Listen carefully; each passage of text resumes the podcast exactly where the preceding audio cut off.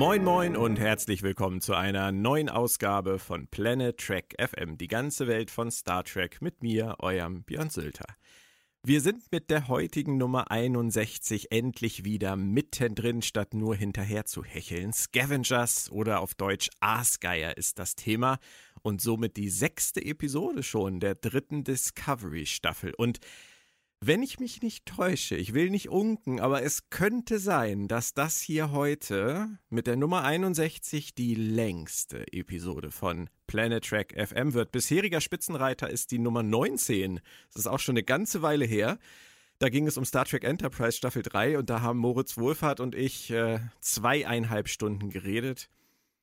Das könnte sein, dass diese Zahl heute fällt. Eingeladen habe ich mir dazu die Autorin und Übersetzerin Claudia Kern. Moin Claudia.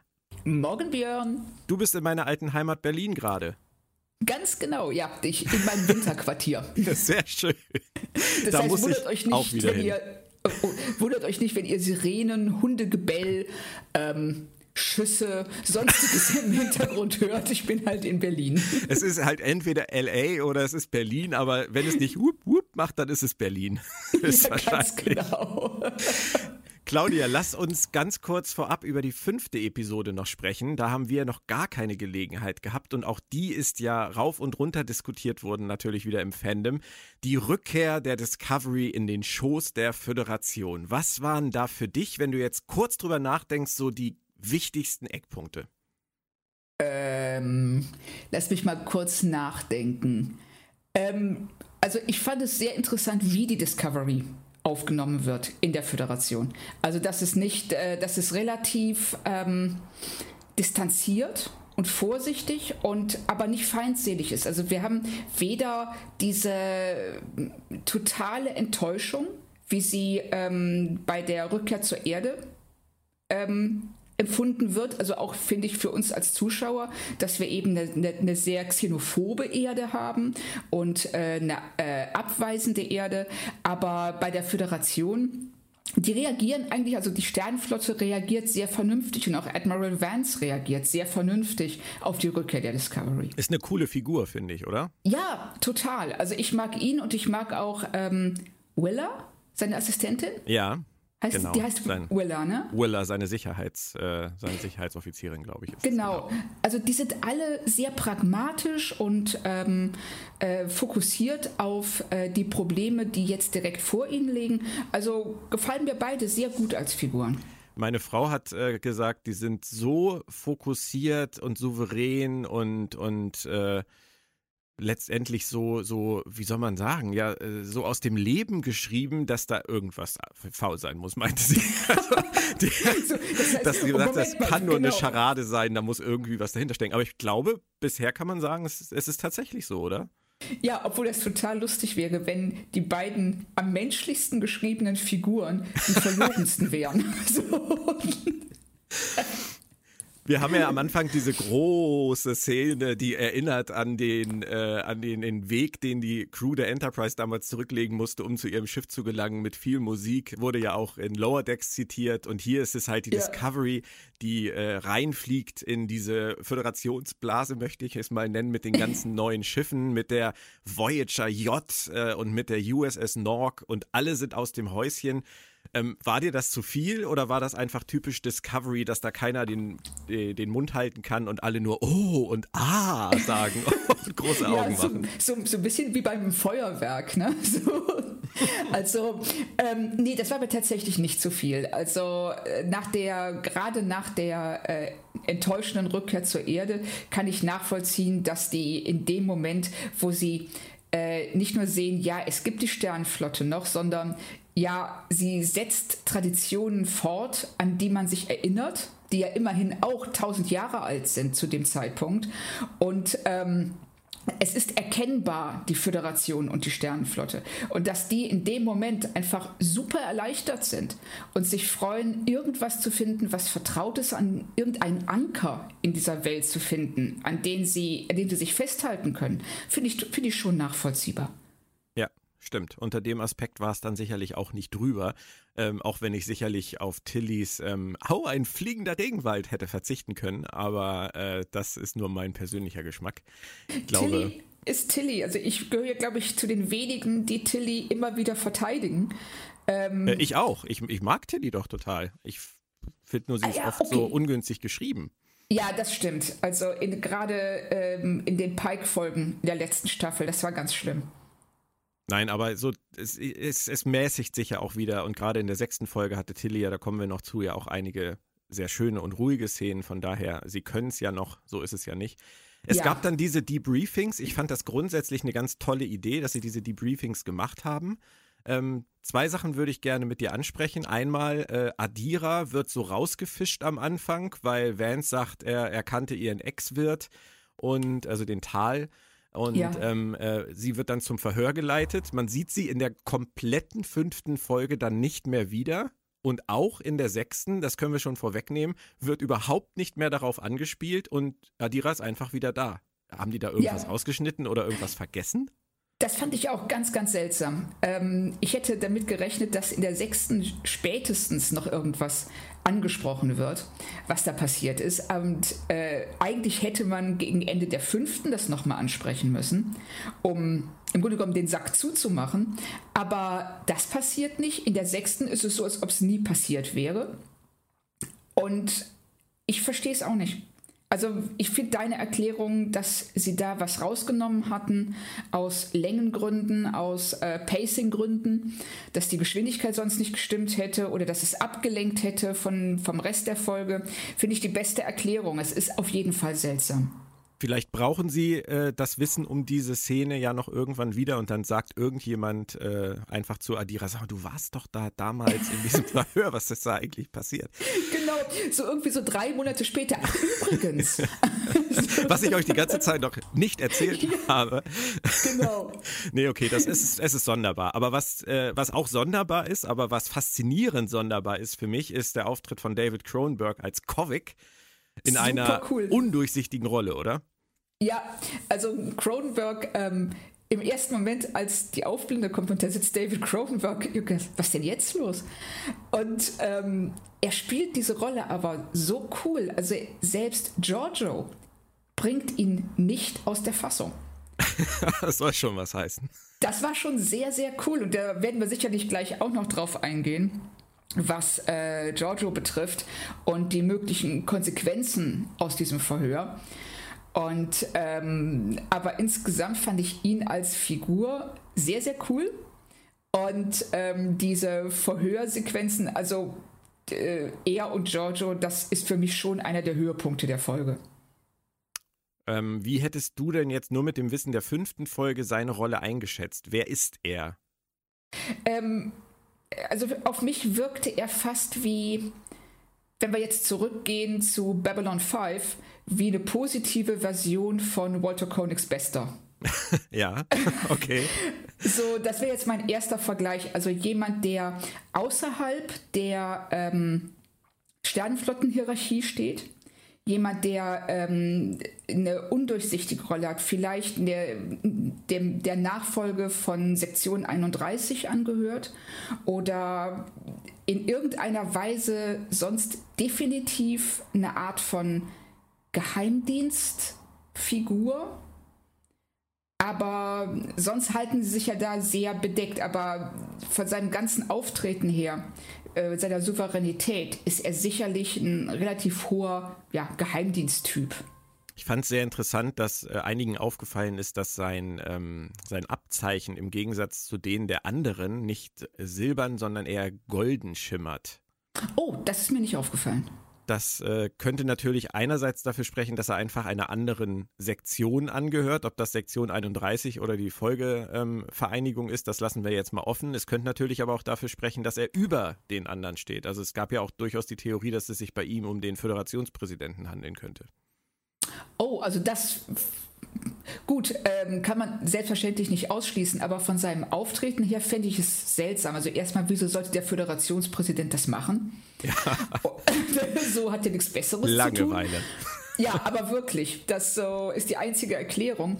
Und auch, ähm, er wirkt für mich nicht so. Er wirkt für mich nicht wie ähm, so eine staatsmännische Figur, sondern tatsächlich eher wie jemand, der ähm, ähm, ja, wenn ein Verhör nicht so läuft, wie er möchte, auch durchaus Methoden anwendet, die vielleicht von der Genfer Konvention nicht so positiv bewertet würden.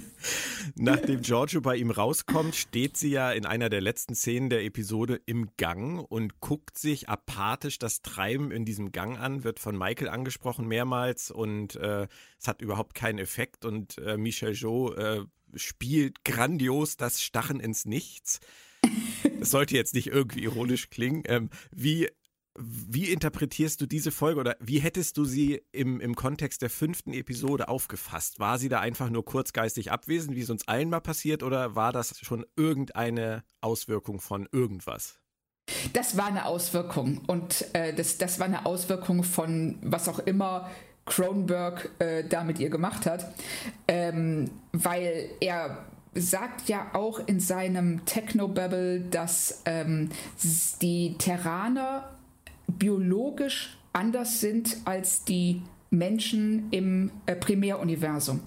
Und ähm, er scheint ja auch irgendwie zu argumentieren, dass diese Boshaftigkeit der Terraner einen genetischen oder biologischen Ursprung hat.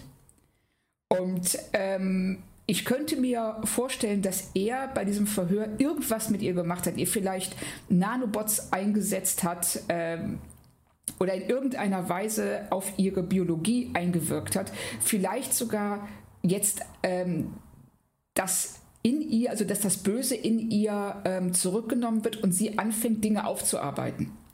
Ähm, in dem Moment habe ich es tatsächlich so wahrgenommen, okay, da ist irgendwas passiert. Die ist nicht einfach nur geistig abwesend in dem Moment. Das ähm, würde überhaupt keinen Sinn machen, was die Figur betrifft. Nein. So, also es ist offensichtlich irgendwas passiert, aber wir sehen ja dann eine Folge später, was da passiert, wenn sie, äh, was in diesen Momenten mit ihr passiert.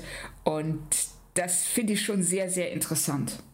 Okay, da kommen wir dann gleich zu. Kommen wir noch ganz kurz zu, zum Rest der Folge 5. Ähm, die Folge heißt auf Deutsch ja so schön Bewährungsprobe auf Englisch Die Trying, wobei ich mich da immer äh, bisher gefragt habe, warum sie eigentlich so heißt, ob sich das auf diesen, äh, diesen Dr. Attis bezieht, den man da am Ende auf diesem Schiff sieht, ähm, den äh, mit dem Nahen dann am Ende zurückbleibt. Keine Ahnung, äh, vielleicht hast du ähm, da gleich noch eine Theorie zu?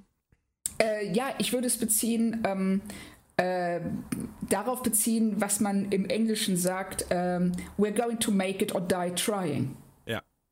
Und ähm, was ja einfach sagt, so, okay, wir, äh, wir werden diese Föderation wieder aufleben lassen oder bei dem Versuch sterben. Okay, das, ja, gut, das könnte dann, ja, dann könnte fast jede Folge im Moment so heißen. Ja. Aber, ja, okay. Ähm, ich hatte es tatsächlich etwas konkreter versucht, auf diese Episode zu münzen. Aber Bewährungsprobe ist eigentlich gar nicht schlecht, denn das ist ja das, was auch sofort äh, erscheint in dieser Folge. Ich habe ähm, in diesem Kontext was ganz Witziges gehört gestern. Das will ich dir einmal vorab erzählen. Ja. Und zwar, ähm, sie, sie äh, bauen die Discovery ja dann, das erfahren wir in der sechsten Folge, drei Wochen lang um.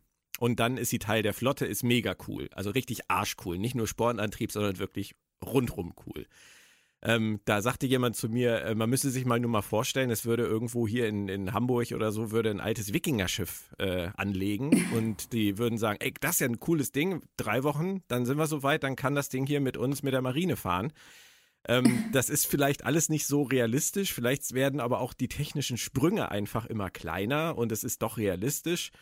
Ähm, was ich aber nicht realistisch finde, ist das Verhalten von Burnham und auch von Saru, die 930 Jahre verpasst haben und erstens gleich so tun, als wären sie die einzigen mit Durchblick und zweitens auch noch Recht damit behalten. Ja, das ging mir auch so. Das hat mir überhaupt nicht gefallen. Die ähm, kommen da rein, ja, gewalzt fast schon und sagen so, passt mal auf, hey, ne, die echte Sternflotte ist hier, alle mal zur Seite, wir regeln das. und das ist so, sie haben so ein also die, die Vance und Co., die haben so einen Wissensvorsprung, den ähm, auch Burn, Burnham nicht in einem Jahr hat aufholen können. Niemals. Und aber dann kommen die mit ihrer, also das kam mir so ein bisschen vor, als ob wir ähm, eine, äh, so eine Art von Ursprungsweisheit in der alten Sternenflotte hatten, die verloren gegangen ist und die jetzt die Discovery zurückbringt in die neue Sternenflotte. So, aber das macht von der Historie hier ja überhaupt keinen Sinn, weil wir äh, die Sternenflotte oder die Föderation ist ja erst vor 150 Jahren zerfallen. Das heißt, die ganze Zeit vorher, diese ganzen äh, 850 Jahre bis zu diesem Zeitpunkt oder 800 Jahre, ähm, hat die sich ja ganz normal weiterentwickelt. Mhm.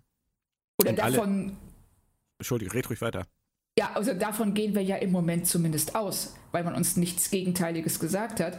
Aber jetzt auf einmal ist es so, als ob die Leute, die ähm, aus der, die von tausend Jahren, die tausend Jahre lang nichts mitbekommen haben, diejenigen sind, die mehr wissen als die in der Gegenwart.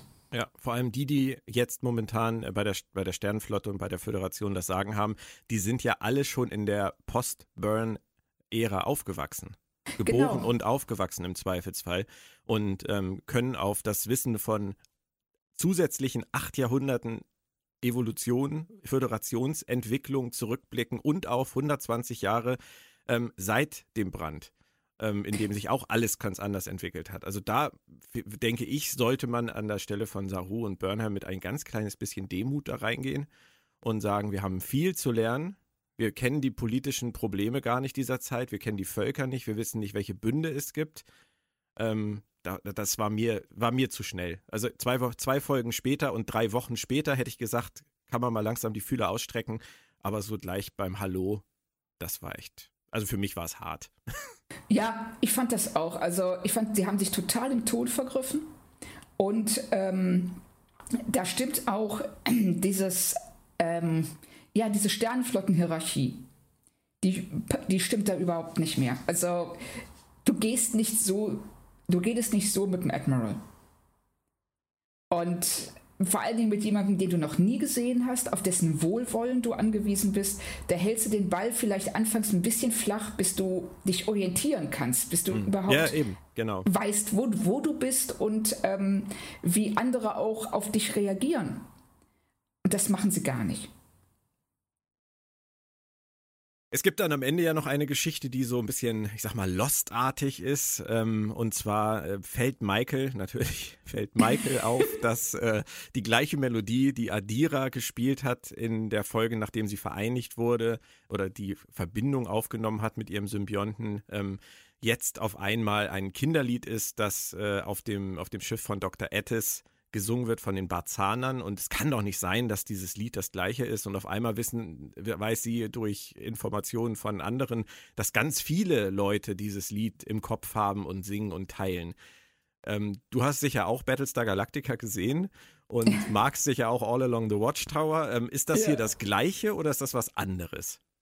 Ähm, das ist was anderes. Also ich glaube, dass das wirklich einen, einen ganz konkreten Grund hat, der auch noch ähm, angesprochen wird und der uns durch diese Staffel vielleicht sogar begleiten wird, weil da muss, das muss einen Grund haben. Und zwar, ich, es wird sicherlich keinen übernatürlichen haben, aber irgendwas ist da. Also vielleicht so eine Art von, ähm, wie soll man das sagen, so eine Art von ähm, Gemeinschaftswissen, das all diesen Leuten vielleicht durch den Burn eingesetzt wurde, so eine Art von Gen, das in allen drinsteckt und das aktiviert wird durch Michaels Auftauchen. Weil, weil, es muss natürlich auf Michael hinauslaufen. Da sind wir uns, glaube ich, alle einig.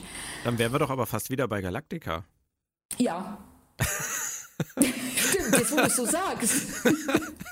Das ist, das ist auch super, wenn man sagt, nein, ist nicht so und dann redet und dann merkt, oh, ist doch so. Nicht, dass sie sich da bedient haben, das wollen wir ja nicht hoffen. Ich finde es aber Nein. auf jeden Fall schön, weil das gehört mit zu den Dingen, über die man sich jetzt einfach wieder Gedanken machen kann. Genauso, warum ist Gray da? Warum sitzt Gray immer neben Adira? Ähm, was ist da los? Das sind ja so Dinge, die wir ja. einfach nicht wissen. Das macht ja auch Spaß, sich darüber wieder Gedanken zu machen. Ich habe eben noch, äh, tatsächlich hatte noch einen Gedanken, als du geredet hast über das Thema, ähm, man sollte erstmal vielleicht wissen, was los ist, die Zustände kennenlernen und so weiter. Ich hatte die ganze Zeit das Gefühl, das erinnert mich an etwas, aber mir ist es jetzt wieder eingefallen. Kennst du zufälligerweise die Verfilmung ähm, des Wahlkampfes damals von der McCain-Kampagne in Amerika, als sie die Sarah Palin ins Team geholt haben, um Vizepräsidentin zu werden? Nein. Okay, aber du weißt, worum es geht, ne? Ja, ja, Es klar. gibt da eine, eine sehr, sehr schöne Verfilmung von. Ähm, und in dieser Verfilmung, da, da musste ich gerade dran denken, weil es da wahnsinnig viele Szenen gibt, in denen einem einfach klar wird, wie auch mal eine Discovery-Episode hieß, Kontext is for Kings. Ohne Kontext kannst du gar nichts machen. Sarah Palin wird Ja. da irgendwie, ich glaube, aus Alaska geholt, weil sie glauben, dass sie damit noch die weiblichen Wähler abholen können, stellen dann aber, nachdem sie sie der Öffentlichkeit präsentiert haben als, als ihren Joker, stellen sie dann erst fest, dass die Frau überhaupt keine Ahnung von irgendwas hat. Und dass du sie in keine politische Debatte setzen kannst, weil sie nicht mal weiß, welches Länder es in Europa gibt und wer mit wem irgendwann mal einen Krieg geführt hat. Ja. Und mit so jemandem kannst du keine Politik machen, so jemanden kannst du nicht ins, ins Feld schicken und so jemanden kannst du nicht an die Front schicken. Und genauso ist es mit der Discovery Crew letztendlich auch. Da Ja, ist unheimlich stimmt. viel Arbeit nötig, um die auf den Stand zu bringen. Da muss ich nur eben gerade dran denken. Also Filmempfehlung. Das so, ja, ja, das stimmt, weil die ähm, gehen ja auch noch von ähm, Gegebenheiten aus, die ähm, längst nicht mehr so sind. Also wir wir sehen ja alleine die Völker, die mittlerweile in die Föderation aufgenommen worden ist, sind oder die Allianzen, die sich gebildet haben. Ähm, auch was diese, ähm, was sagen die im Deutschen für Emerald Chain? Äh, ja, Smaragdkette? ja, kann sein. Ja? Okay, also, also diese, ähm, diese Verbrecherorganisation, wo ja auch Andorianer und Orionen zusammenarbeiten Ja. und, solche, und solche Geschichten und das wissen die alles nicht. Und ähm, Richtig, klar, ich richtig. kann auch sagen, ey, ich sehe Russland von meinem Haus aus, aber das heißt nicht, dass ich irgendwas über Russland weiß. Also, Eben, eben. Also noch für alle einmal kurz dann jetzt auch der Titel Game Change, der Sarah Palin-Effekt. 2012 mit Julianne Moore in der Hauptrolle. Mit Ed Harris war es, glaube ich, als Beck Kane, wenn ich mich nicht täusche. Das ist eine ziemlich, Oh. ziemlich gute Verfilmung. Lohnt sich. Aber wir wollen mal weitergehen im Thema. Wir haben also jetzt auch noch die so wundersame Melodie am Ende abgefrühstückt. Hat dich Michael in dieser Folge mit ihrem ewigen Gegenangerede und, und Rumge, Rumgezicke und, und Saru in Verlegenheit gebringe gestört oder hast du gedacht, okay, das passt diesmal, sie setzt sich für ihre Crew ein? Nein, es hat mich gestört. Und ähm, das, äh, aber das ist mittlerweile, ist das so ein bisschen zu einem Hintergrundrauschen geworden, dass Michael stört oder dass Michael Dinge macht, die ich nicht nachvollziehen kann oder die mir nicht gefallen, weil äh, ich habe mich so ein bisschen damit abgefunden, dass es einfach so ist. Okay, Und schön. ne, Ja. da werden wir jetzt, glaube ich, auch in Scavengers noch einiges zu, zu sagen haben zu dem Ja. Thema. Das werden wir. Dann tun wir das doch jetzt auch und gehen mal in die sechste Episode Scavengers. Ähm, wir erfahren am Anfang, wie schon gesagt, drei Wochen sind vergangen. Das Schiff wurde äh, gepimpt ohne Ende. Äh, die Warp-Gondeln fliegen jetzt hinterher, wenn sie den Kontakt nicht verlieren. Ich bin schon sehr gespannt, wie Eagle Moss das Modell baut. Aber davon mal ganz abgesehen, ähm, vielleicht Plexiglas. Müssen wir mal gucken, ob einem da irgendwas einfällt. Also, die, ich muss ganz ehrlich sagen, die, die undetached oder die, die, die nein, die detached äh, Warp Missiles, die fand ich echt, weiß ich nicht, ich, zu, zum Weinen, zum Jaulen. Also das ist, das ist so Future Tech, da habe ich gedacht, okay, das ist echt, das ist, das ist echt jenseits von allem, was ich mir noch irgendwie vorstellen kann. Ging dir das anders? Nein, ich habe mich vor allen Dingen, also der, erstmal frage ich mich, warum? Because it's so cool. But it's not. also, das, ähm, also erstmal habe ich mich gefragt, warum fliegen die Warp-Gondeln, also ja, wir können jetzt die Warp-Gondeln abnehmen, damit wir besser manövrieren können. Hallo, ihr seid im All. Ich, ihr habt doch keinen Luftwiderstand oder irgendwie sowas. Oder warum, was bringt das? Also ich warte da, ich spare mir das Urteil auf, bis wir die ähm, äh, sich ablösenden Warp-Gondeln tatsächlich mal im ähm, Praxistest erlebt haben. Aber im Moment, mal abgesehen davon, dass es ein bisschen bescheuert aussieht, habe ich, kann ich mir nicht vorstellen, welchen taktischen oder strategischen Vorteil man daraus ziehen kann. Bei Twitter schrieb irgendjemand, ähm, wenn es irgendwann mal wieder Dilithium gibt, dann explodiert nicht das ganze Schiff, sondern nur die Warp-Gondeln. Ich glaube aber, dass das Dilithium nicht nur in den Warp-Gondeln ist. Ähm, das Dilithium ist doch im Warp-Kern. Ja, eben. Der Warp-Kern also, ist nicht in den Warp-Gondeln. Also ich glaube auch nicht, dass wenn, wenn der Burn passiert wäre und man hätte diese geilen Detached Warp Nacelles gehabt, ich glaube, dann wären auch nicht nur die Warp Nacelles explodiert. Kann, also, Aber das ähm, wissen wir nicht. Nee, wir wissen es nicht und ähm, also Vielleicht wird das noch wichtig. Wir werden sehen. Ich habe so ein bisschen das Bauchgefühl, nein, aber wir du, du, glaubst, wir erfahren es gar nicht. Der Coolness-Faktor reichte. Ja, also das, was ähm, anscheinend die ähm, Production Designer cool fanden, ähm, das wird wahrscheinlich auch einfach so weiter als cool dargestellt werden. Aber es ist im Grunde genommen eine logische Fortsetzung von, wir können die ähm, äh, Scheibe vom Rest des Schiffs trennen. Jetzt können wir auch die Warp-Gondeln vom Rest des Schiffs trennen. Ja, aber Buck zum Beispiel, der kann sein ganzes Schiff von irgendwas trennen. Da ist ja, am Ende ja. gar nichts mehr übrig. Genau, also das, das ist ja rein modular, was so Transformer-mäßig schon einen gewissen Coolheitsfaktor hat, aber ich finde, es wird. Du darfst nur nicht gerade in einem Gang sein. Ja, ja, genau. das passiert. Ja, stimmt so. Aber alle verlassen die Gänge und suchen die Schutzräume auf. Wir müssen das Schiff modular umgestalten. Genau oh. so. Ihr habt zwei Sekunden. Viel Glück. Ja, genau, es eilt. Ja, es eilt. Oh Mann. Aber genau zu dem Thema so. Gänge passt auch sehr schön. Gestern sagte mir jemand am Telefon, ähm, es ist ja schön, dass sie überall noch Lampen anbauen und neue Beleuchtung und hier glätten und da glätten und sich was einfallen lassen. Aber dass sie wirklich die Zeit opfern, von dem Ring in der Untertassensektion auch noch die Gänge wegzunehmen. Muss das? Ich meine, die führen doch irgendwo hin. Die hat, hat sich doch mal irgendwann jemand was bei gedacht, oder? Genau, das ist so. Ja, vor allen Dingen, man hat so den Eindruck, dieser Gang um den Ring ist wie so eine Ortsumgehungsstraße, damit sich nicht alle so durch die Innenstadt quälen müssen. Jetzt ist wahrscheinlich auf einmal reger Passantenverkehr auf der Brücke. Und Oder die Ort-zu-Ort-Transporter äh, genießen so ein großes Vertrauen, dass man meint, dass man gar keine Gänge mehr braucht. Und irgendwann in einer Folge fallen die Ort-zu-Ort-Transporter mal aus und jemand sagt, hätten wir doch mal die Gänge behalten. Jetzt kommen genau. wir nicht genau. mehr auf die Brücke. Das ist so wie, äh, du baust ja auch ein Hochhaus nicht nur mit Aufzug, sondern inklusive Treppenhaus, aus gutem Grund. dann sitzen alle so in ihrer Kabine so, ja, hm, kämen wir jetzt mal hier raus, aber leider sind die Gänge vor den Türen weg. Lass uns noch kurz mit einer anderen äh, Sache aufräumen. Ich habe mich ein bisschen darüber aufgeregt zuerst, ähm, dass die Crew nicht einbezogen wurde in diese ganzen Upgrades, weil sie sich diese Weihnachtsszene da gegönnt haben. Äh, ich hab, musste an Heiligabend denken, die Tür ist die ganze Zeit geschlossen, bis die Eltern sagen, jetzt ist es fertig. Genauso wirkte das für mich auch. Und dann durfte die Brückencrew wieder auf die Brücke kommen und sagen, oh, guck mal. Anstatt sie die drei Wochen irgendwie in den Prozess einzubeziehen, damit sie schon eine Chance haben, damit zu lernen. Aber ich glaube, man kann das auch anders sehen, oder? Ähm, bestimmt, aber ich sehe es genauso. Scheiße, ich dachte, du widersprichst mir jetzt. Nee, leider nicht, weil äh, ich konnte das überhaupt nicht nachvollziehen. Also zum einen willst du doch garantiert die ähm, Ingenieure und Techniker, die ähm, und Offiziere, die damit arbeiten werden, in den Prozess einbeziehen und überhaupt zu wissen, äh, erstmal, was die momentan benutzen, wie du das upgraden kannst und welche Bedürfnisse die haben. Sie sagen zwar, ja, wir passen das völlig an eure Bedürfnisse ein oder die Technik wird sich daran anpassen, aber wir sehen auch, wie unterschiedlich die Brückencrew äh, Crew darauf reagiert. Weil Detmer sagt ja sofort so, will ich nicht. Während Reese und ähm, Dings. Ovo. Äh, Ovo, genau.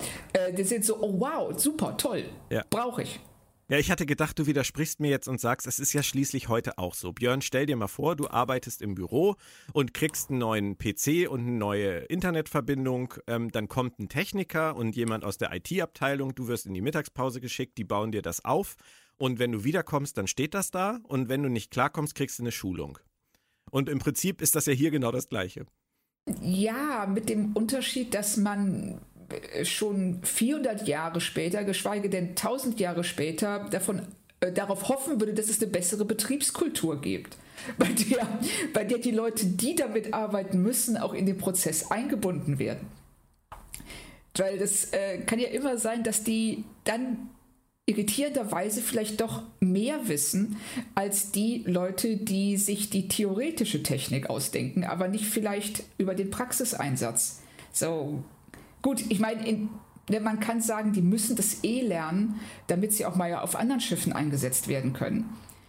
Ähm, aber ich fand es unglücklich. Also ich, äh, es hätte mir besser gefallen, wenn wir gesehen hätten, wie die mit der äh, mit den Leuten aus unserer Jetzt-Gegenwart zusammenarbeiten. Der hätte so eine kurze Schnittmontage, wo du siehst, ja. so, hey, ne, die werden jetzt darin eingebunden. Genau, mit Saru aus dem Off, der sagt, er ist stolz auf die Crew, wie sie die Neuerungen alle annimmt und so weiter. Ja, hätte mir viel, viel besser gefallen als dieses Überraschung. ja, okay. Es, äh, dann lassen wir es dann vielleicht doch lieber so stehen. Aber sie haben ja doch einige coole Sachen bekommen, also diese persönlichen Transporter und äh, dann äh, gibt es noch ähm, das eigene Pad sozusagen, das, das Holo-Pad und äh, ein Tricorder ist auch noch mit dabei. Das ist natürlich schon was Nettes. Da hat sich die Technik schon wenigstens ein bisschen weiterentwickelt. Obwohl, hm, sowas hatten ja. wir auch früher schon mal, aber geschenkt. Hat, genau, hatten wir. Also es fehlt eigentlich nur noch der Phaser, der im Combatch eingebaut ist und ähm, dann ähm, muss man gar nichts mehr in die Hand nehmen. Ein Borgschild. So wie oh. die. Oh, das wäre doch mal eine geile Sache. Ich meine, das, das wissen wir doch jetzt eigentlich auch schon seit Ewigkeiten. Wir haben, wie, wie haben wir es immer gehasst, wenn jemand gesagt hat, sie haben sich drauf angepasst. Ja, das, genau. The Personal Shielding, das wäre doch nochmal eine geile Idee. Das ist ja, doch keiner drauf gekommen. Ja, das wollte ich gerade sagen. Ist das nicht seltsam, dass ähm, man etwas, was einem bei den Borg so große Probleme bereitet hat, nicht einfach übernommen hat? Hm. Ja, Aber Manchmal weiß. sollte man selbst mal was assimilieren. Ja, genau. Ich meine, es müsste also, ja technisch, müsste das ja eigentlich problemlos möglich sein, sowas also in, in irgendeinen Teil der Uniform einzubauen. Richtig. Ich meine, wenn die Borg das vor 900 Jahren konnten. Hm, da bist du an was dran. Nicht, dass wir da ein Logikloch aufgetan haben. Ein Kanon-Logikloch. ich finde, du musstest jetzt in dem Fall so einen Soundeffekt einspielen, so Kanon-Logikloch. oh, da hätten wir aber viel einzuspielen. Ehrlicherweise. Oh, ja, Und nicht, nicht nur bei Discovery. Nicht, dass jetzt jemand wieder sagt, er hackt auf Discovery rum. Nein, das gilt für alle Star Trek-Serien und Filme. Ja, es, also es gilt auch für ganz viele Filme und Serien außerhalb des Star Trek-Universums. Ja. Also man darf Mandalorian, so sehr ich die Serie mag und ich finde die wirklich ganz, ganz toll, aber man darf da keine fünf Minuten drüber nachdenken. Nö, hat man ja auch kaum Zeit für. Die Folgen sind ja kaum länger als fünf Minuten. Von daher ist das ja genau, alles immer so schnell vorbei. Aber ich sehe es hey, wie die du. Erste, ne, die erste von der ja. neuen Staffel hatte ja. was, 50 Minuten oder das so? Stimmt, seitdem singt es wieder. Ja, stimmt. Was mir aber auch irgendwie gefällt. Also ich mag dieses, ähm, diese äh, schnelle Erzählweise. Ja, aber es ist halt, es ist interessant, dass du es ansprichst, weil ich finde immer Mandalorian und Discovery zu vergleichen, das ist eine ganz, ganz schwierige Kiste, weil letztendlich finde ich, also für mich, rein für mich ist es so, Mandalorian versucht gar nichts. Mandalorian möchte einfach nur geil aussehen, cool sein, lustig sein, unterhaltsam sein und das gelingt super. Ich liebe ja. The Mandalorian. Ja. Aber sie machen sich's natürlich verdammt leicht. Und Discovery, muss man sagen, die Autoren machen sich es manchmal echt ein bisschen selber schwer. Also sie könnten ja. viel weniger machen und hätten dann wahrscheinlich auch viel weniger Probleme.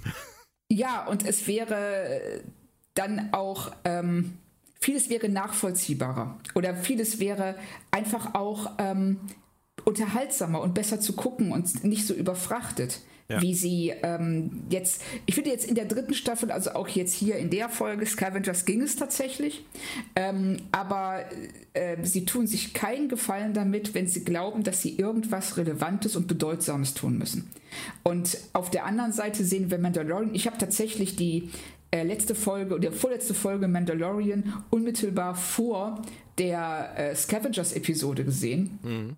Und hat da schon, da kamen einem schon ein paar sehr interessante Gedanken, wie sich die Serien unterscheiden, was sie gut machen, was sie nicht gut machen. Und klar, Mandalorian erzählt ganz simple, kurze Geschichten mit einem groben ähm, Überbau. Ähm, aber die stellen, es ist genau der Anspruch, den sie an sich stellen und den erfüllen sie zu 100 Prozent. Ja. Während Discovery einen viel größeren Anspruch an sich selbst stellt, den es aber mal, ich sag mal, zu 60 Prozent erfüllt. Mhm. Ja. Und beides, also ist beides die interessant. künstlich schwer. Ja, absolut. Auf jeden Aber es ist natürlich viel leichter, The Mandalorian ähm, zu konsumieren und, und einfach gut zu finden. Ja, richtig. Aber was nicht heißt, dass es leicht ist, sowas zu drehen und sowas zu Nee, schreiben. nein, nein, das, das, das, das sage ich auch überhaupt nicht. Äh, da gibt es ja auch so einen äh, wunderschönen Satz zu. Ich überlege gerade, wer das war irgendein ein Spanier oder Südamerikaner, der das gesagt hat, wenn etwas leicht zu lesen ist, dann war es sicher schwer zu schreiben. Und das gilt einfach auch in diesem Bereich. Ja, das ist so wahr. Ja. Aber ich möchte da, wie gesagt, also der Vergleich, der bietet sich wirklich nicht an. Ich gucke beides und ich gucke auch beides gerne aus unterschiedlichen Gründen. Und äh, gerade Scavengers hat mir jetzt auch wieder zum Beispiel visuell gezeigt, also mit diesem, ähm, mit diesem Raumschiff Friedhof da, die können das halt auch. Also man muss nicht Ja. immer sagen, Mandalorian ist die Serie, die geil aussieht und Discovery nicht. Das stimmt nicht. Das ist Quatsch. Also die Serien Nein. sehen, sehen sich nicht ähnlich, aber sie machen das beide eigentlich echt geil. Richtig, also sie haben beide einen, äh, einen sehr unterschiedlichen Look.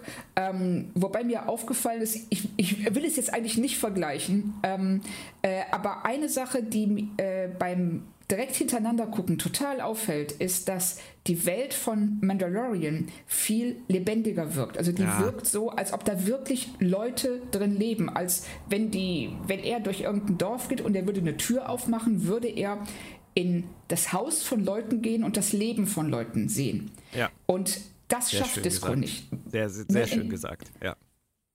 Also bei Discovery habe ich immer den Eindruck, ich komme in so ein, in so ein IKEA-Ausstellungszimmer rein. Mhm. Und Ja. das ist ein Riesenunterschied. Wobei das jetzt wirklich bei der, bei der Episode jetzt mit diesem, mit diesem Raumschifffriedhof würde ich das tatsächlich anders sehen. Da haben sie wirklich mal sowas, das war ähnlich wie die Folge von Mandalorian, wo er auf dieser Wasserwelt ist und wo man merkt, da ist überall was los. Wie du das Ja. sagst, da, da sind überall Leute, die arbeiten, die wohnen da, die haben ihre Probleme, ihre Sorgen, ihre eigene Agenda und er rutscht da halt so rein und schlittert dran vorbei und, und streift das nur. Ähm, Mhm. Aber das fand ich da jetzt tatsächlich auch. Sie involvieren sich halt gleich mehr. Dadurch, dass sie dann gleich die Leute da befreien und äh, da wieder ein Thema draus machen und da ist dann Buck und der hat einen Kumpel und den müssen sie mitnehmen und das ist, das ist immer wieder eine andere Erzählweise.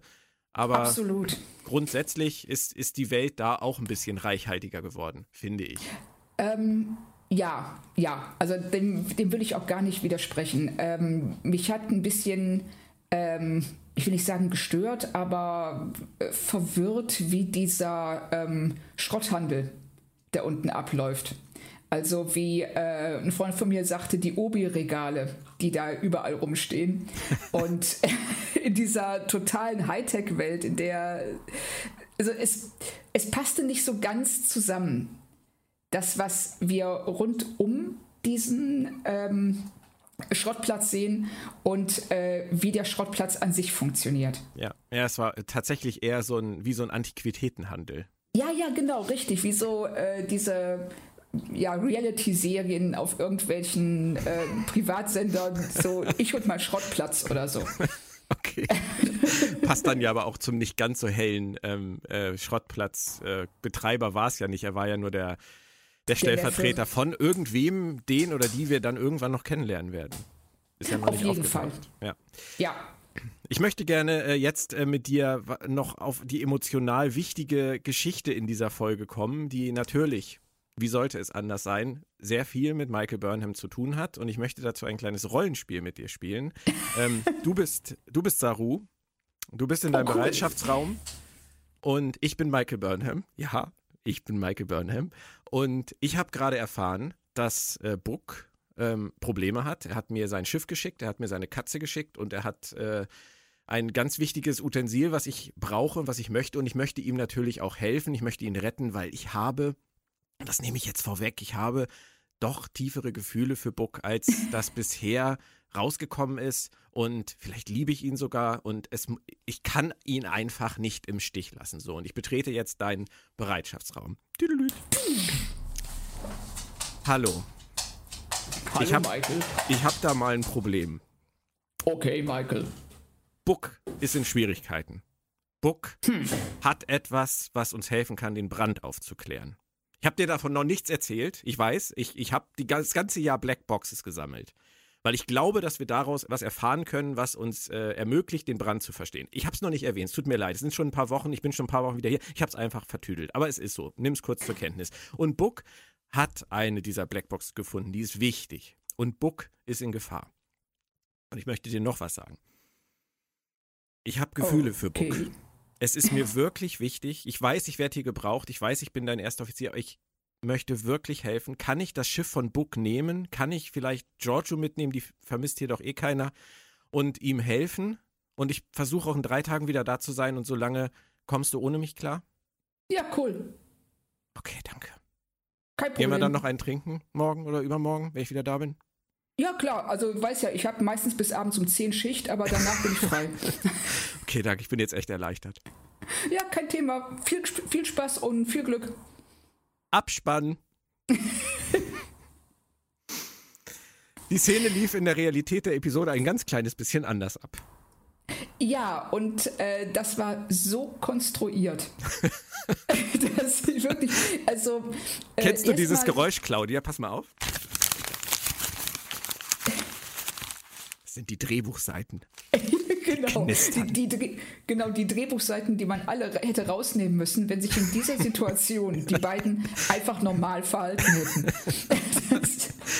es, ist in der, es ist in der Szene ja so, Saru ist in seinem Bereitschaftsraum, Maike kommt rein und sagt, ich will los, ich will eine unautorisierte Mission machen, ich will, ich sag dir auch nicht wieso, aber ich will es ja, ich will es jetzt! Verdammte Scheiße. Und Saru sagt, nein, nein, nein, geht nicht. Du kannst nicht schon wieder und so. Du, wir müssen jetzt wirklich mal zusehen, dass wir hier äh, als Crew funktionieren. Und, aber ich will und ich will. Nein, du, du gehst jetzt raus. Ich habe ja jetzt keinen Bock drauf.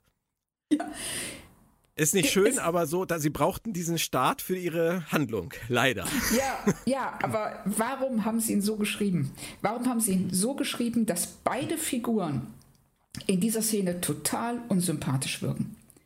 Also Saru wirkt so, als würde er Michael in diesem Moment für all ihre Verfehlungen der letzten zwei Staffeln bestrafen wollen, indem er sagt so, du hast jetzt die ganze Zeit Scheiße gebaut, jetzt ist Schluss. Genau. Aber er macht es in einer Situation, in der es gar keinen Sinn macht. Ja, aber er kriegt während, natürlich auch keine Infos von ihr, ne? Nein, aber während Michael auf der anderen Seite sagt so, ich glaube, die Föderation kann nicht stabil sein, bevor wir nicht wissen, was den Burn ausgelöst hat. Du denkst so, hä? Warum?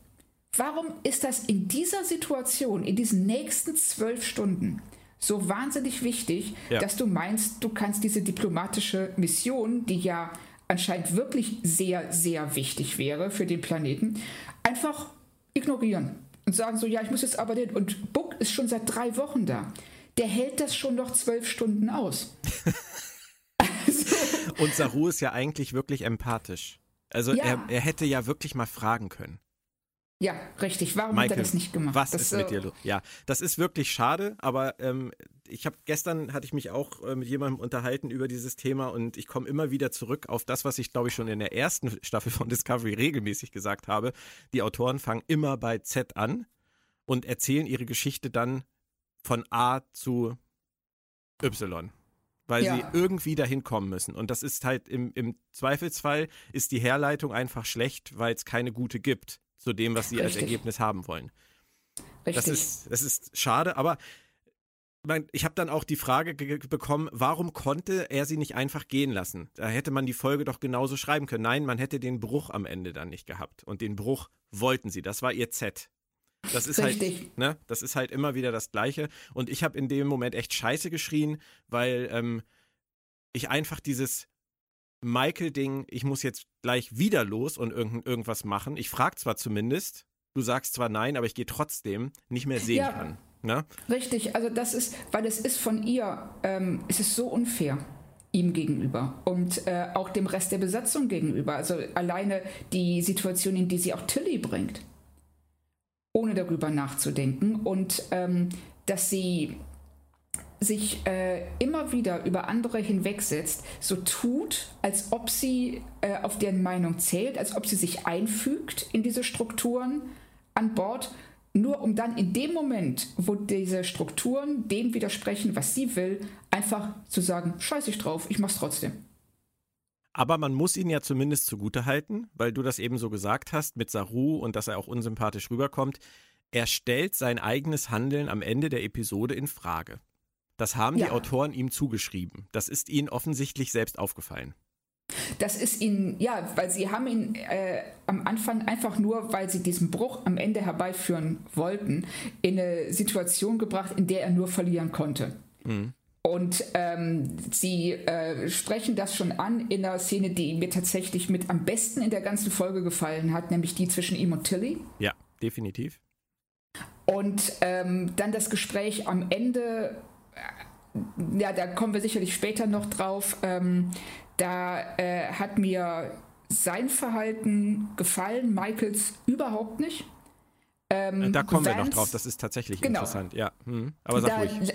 Nee, aber lass uns einfach ähm, äh, später drüber reden. Nee, wir können, ich, wir, können das gern, wir können das auch gerne jetzt so. machen. Wir, lass uns gerne ja, okay. springen. Ist völlig dann, okay. Dann reden wir jetzt drüber. Also, was mir überhaupt nicht gefallen hat, ist, ähm, also ich finde, wie er das herleitet, ähm, also sich selbst hinterfragt und dann seine Entscheidung herleitet, fand ich super. Fand ich, ja. äh, passt wunderbar. Auch wie er ihr das Wort abschneidet, das finde ich auch sehr ja. hübsch. Ja. Nicht das jetzt. Stimmt. Genau, es reicht.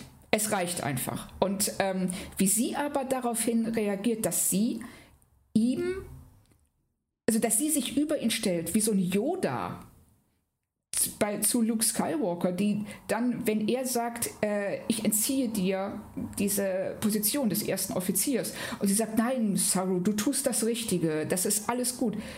Wer ist sie denn, dass sie sich so über ihn stellt und ihm sagt, was richtig oder falsch ist, dass sie sich das anmaßt? Das hat ganz viele Leute gestört. Ja, mich auch. Und ich kann es auch verstehen. Mich hat es überhaupt nicht gestört. Echt? Witziger, witzigerweise, weil ich in dem Moment einfach nur wirklich final für mich entschieden habe, ich kenne einige Menschen, die so sind wie Michael Burnham, die immer das letzte Wort haben müssen die nichts im Raum stehen lassen können, die auch eine, eine absolute Wahrheit, die alle verstehen, alle Anwesenden verstehen, noch einmal kommentieren müssen, um am Ende noch einmal den letzten rauszuhauen und einen draufzusetzen. Und so eine ist Michael Burnham. Und das äh, kommt für mich dann immer wieder auf den Punkt zurück, dass ich sage, Michael Burnham, nur für mich persönlich, jeder darf sie mögen, jeder darf sie toll finden, auch als Vorbild meinetwegen toll finden. Ich muss damit leben. Für mich persönlich ist Michael Burnham eine der absolut unsympathischsten Figuren in, im ganzen Fernsehbereich, ganz im Fernsehbereich, nicht nur in Star Trek. Sie ja. ist ein unerträglicher Mensch. Und ähm, diese Szene zeigt das einfach nur. Dass ja. sie sich das anmaßt, genauso wie sie sich angemaßt hat zu sagen, Saru, du bist, du bist der Captain. Ich, ich gebe dir das Kommando. Und Richtig. alle nicken ab. Aber so ist sie. Das sind nicht die Autoren. Ich glaube nicht, dass das die Autoren sind. Das ist naja, ich meine, die der haben Charakter. Ja, aber das ist, glaube ich, der Charakter, den sie schreiben wollen. Und wenn sie es nicht also, wollen, dann sind sie wirklich verblendet. Also, ähm, wenn sie äh, Michael absichtlich so schreiben, dann hoffe ich inständig, dass sie ein Ziel vor Augen haben damit. Dass sie ähm, sie aufbauen, dass sie diese, ähm, diese anmaßende, gönnerhafte Haltung von ihr aufbauen, um sie stolpern zu lassen, um sie stürzen zu lassen. Und äh, dass sie dann eine Möglichkeit finden, diese Figur, der so eine Art von ähm, Wiedergutmachung, also oder sie neu aufzubauen. ja, ich weiß, ich Nein, weiß. Claudia, du sagst genau das, was ich dich gerade fragen wollte. Das ist, so. das ist super, super witzig, weil das ist ja, das ist ja wirklich der Kern dessen, was ich glaube, was uns irgendwann bevorsteht. Michael Burnham wird Captain der Discovery. Ich habe damit eigentlich schon in dieser Staffel gerechnet, ganz fest. Dass sie ja. jetzt Saru zum Captain gemacht hat, hat mich echt überrascht. Weil in dem Moment habe ich gedacht, das können sie jetzt eigentlich nicht wieder rückgängig machen. Und wenn sie es rückgängig machen, werde ich es hassen. Ja. Aber jetzt haben sie, haben sie ja noch einen draufgesetzt. Sie funktioniert nicht als erster Offizier. Das hat sich jetzt gezeigt. Sie hat es akzeptiert, Saru hat es akzeptiert. Wir sind jetzt an einem ganz anderen Punkt. Und jetzt kommst du und sagst genau das. Hoffentlich haben ja. sie einen Plan. Vielleicht wollen sie. Sie haben sie ja schon oft stolpern lassen. Sie haben sie ja mit, mit Giorgio auch stolpern lassen. Da gibt es ja sogar einen tollen Satz von, von Giorgio in dieser Folge. Ich habe schon mal ja. einer Michael Burnham vertraut und guck, wo es uns hingebracht hat. Das wissen Richtig. die Autoren auch. Sie müsste jetzt nochmal extrem stolpern und daraus dann wirklich was lernen. Kann das kann das sein? Kann es so ein Zurück geben für Michael Burnham? Das ist eine echt gute Frage. Also ich hoffe es sehr. Das würde die, ähm, die ganze Figur drehen und man könnte rückblickend, wenn man jetzt diese Folge, also wenn sie das wirklich machen und man guckt jetzt auf diese Folgen zurück, würde, könnte man sagen, boah, das war brillant.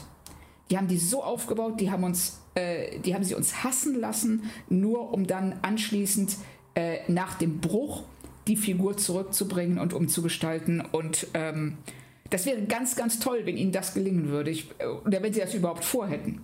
Aber wie Aber, könnte es denn gelingen? Was könnte denn jetzt realistisch passieren, damit Michael Burnham wieder in eine Position kommt, in der sie zum Beispiel Captain werden könnte? Mal ganz abgesehen davon, was mit Saru dann passieren würde.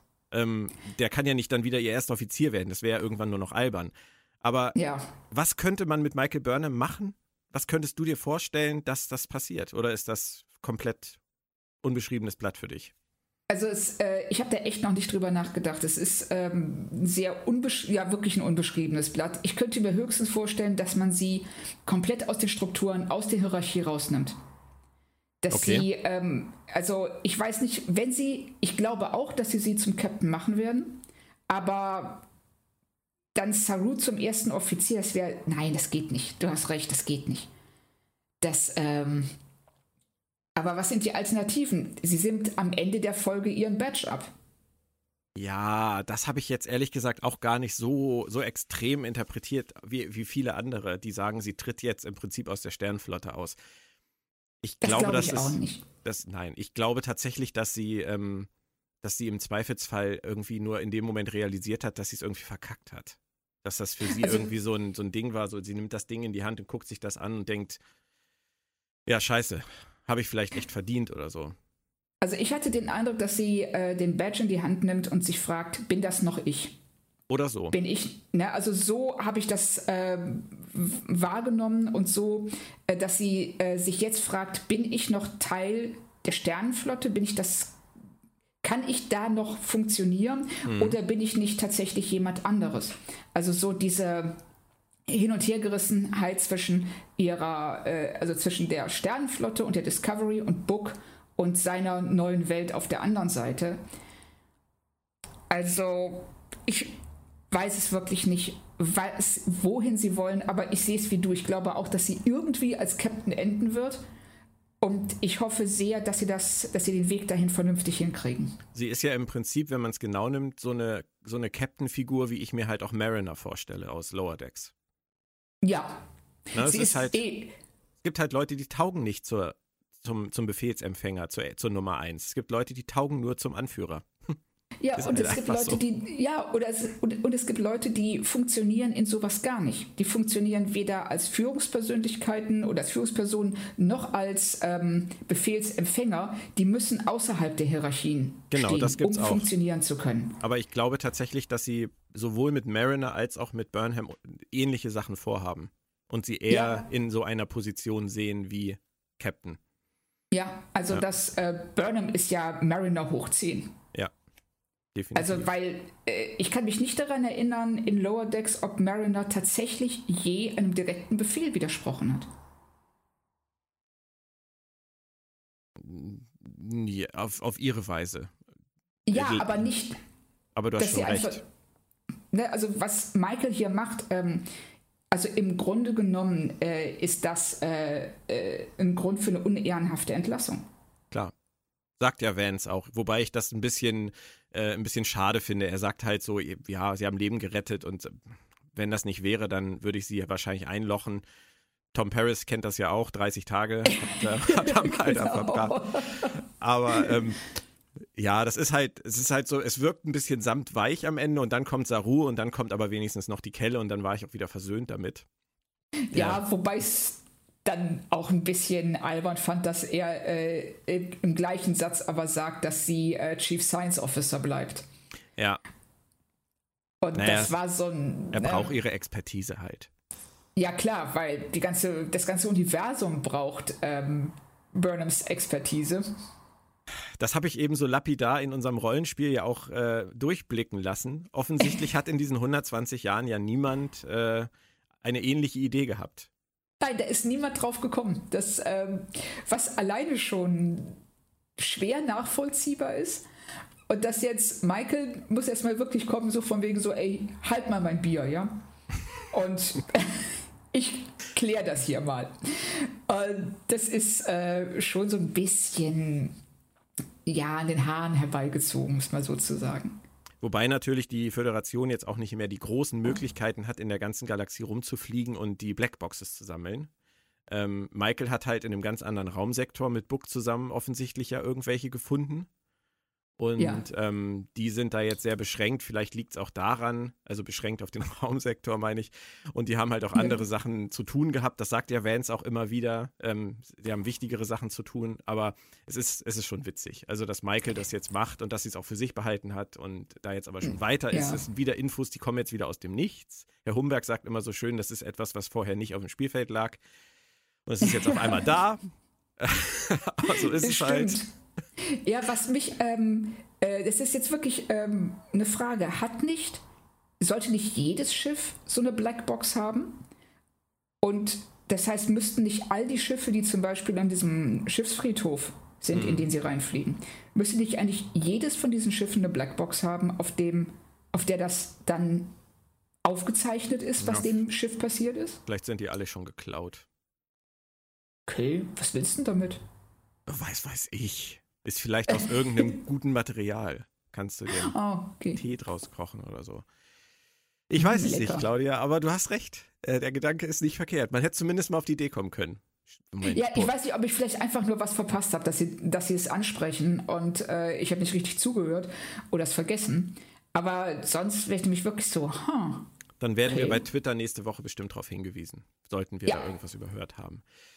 Ähm, die Mission mit Giorgio an sich ist äh, relativ egal. Da wirst du mir wahrscheinlich zustimmen. Es ist so eine typische Rettungsmission mit guten Effekten und ein bisschen Geballer oder war da mehr?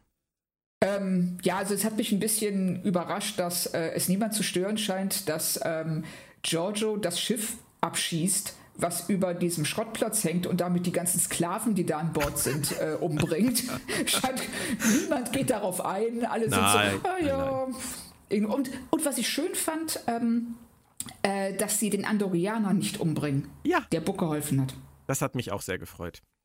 Das hat mich echt, ja, das, also das, das fand ich richtig cool, weil erstmal, ich finde, der, der ist sehr charismatisch rübergekommen und ähm, eben auch so eine sehr zerrissene Figur. Und wenn er sich dann so vor Buck wirft und ich dachte, ach nee, jetzt bringt den nicht um. Und dann tut es tatsächlich nicht. Ja. Cool. Das ist ja der Ehemann von Mary Wiseman. Ach echt? Oh, ja, das wusste ich nicht. Noah Averback Katz. Auch ein sehr schöner Name. Und vielleicht ja. wollten sie einfach, dass die beiden mit ihrem, mit ihrem Neugeborenen mehr Zeit bei den Dreharbeiten verbringen können.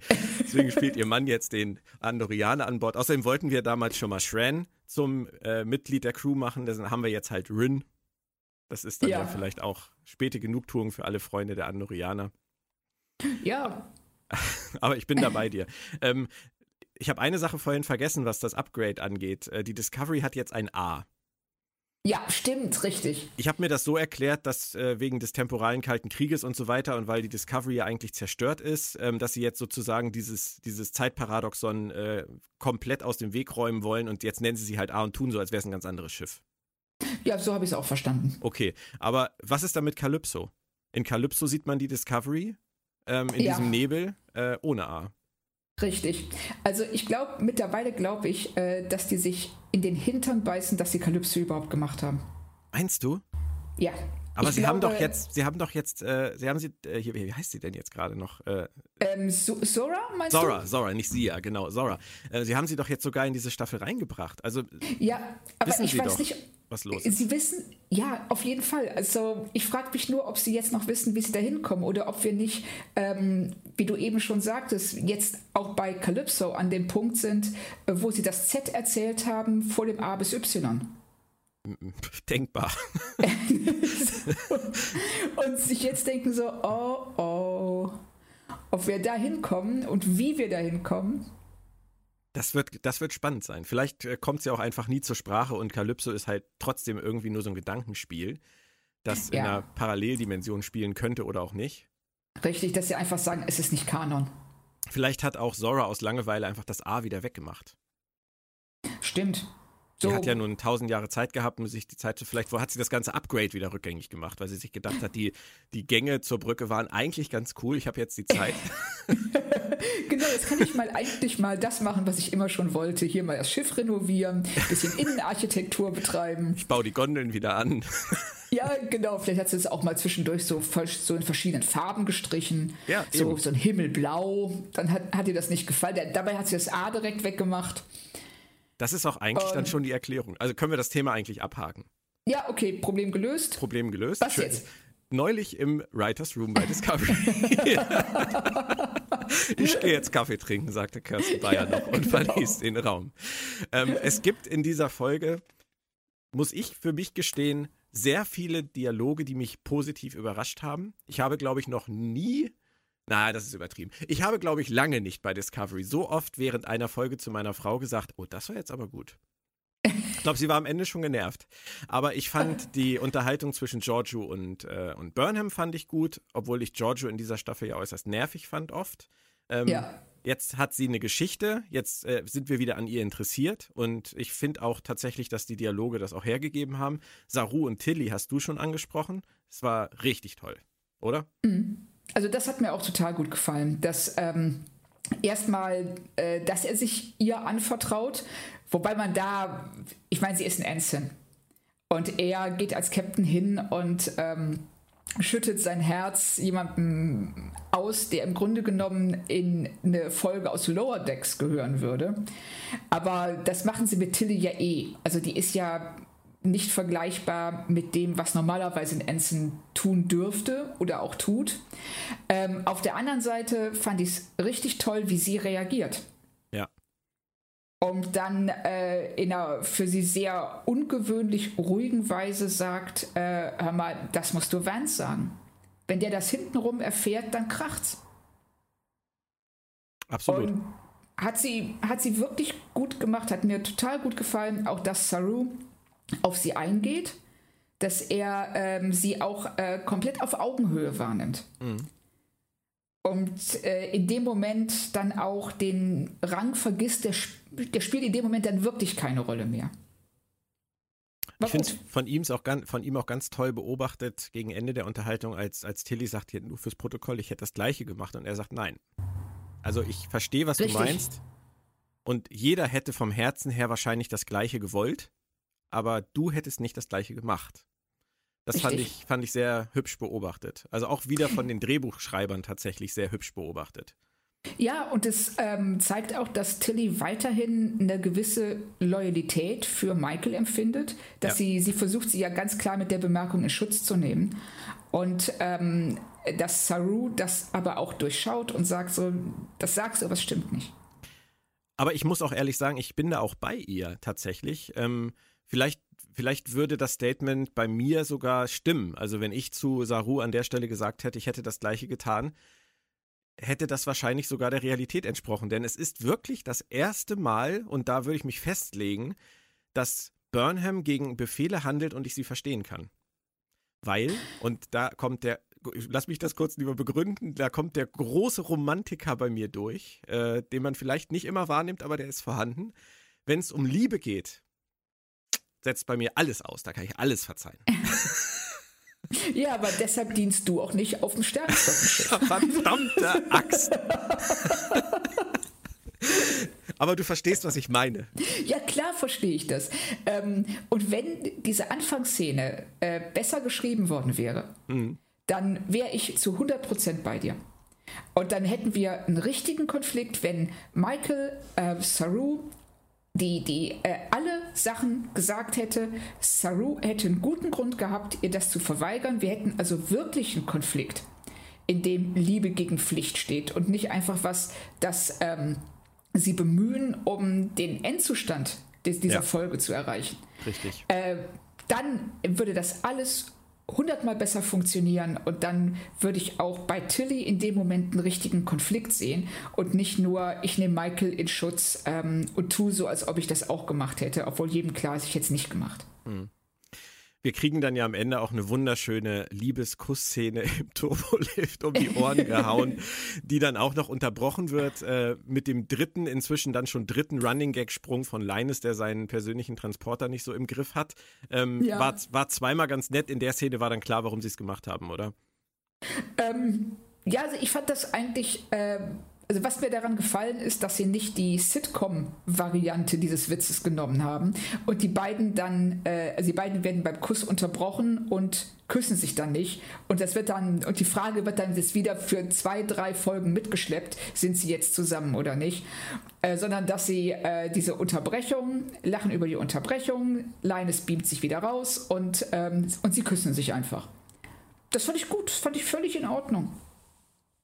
Ähm, was mir auch sehr gefallen hat, ist äh, alles, was mit Stamets, Adira und Gray zu tun hat und Kalber. Ich fand Stamets in der Szene in der, in der Messe, fand ich ihn sehr einfühlsam mit Adira ja. und mit ihrer komischen Situation. Ähm, das finde ich auch, haben sie auch sehr, sehr schön umgesetzt und geschrieben, oder?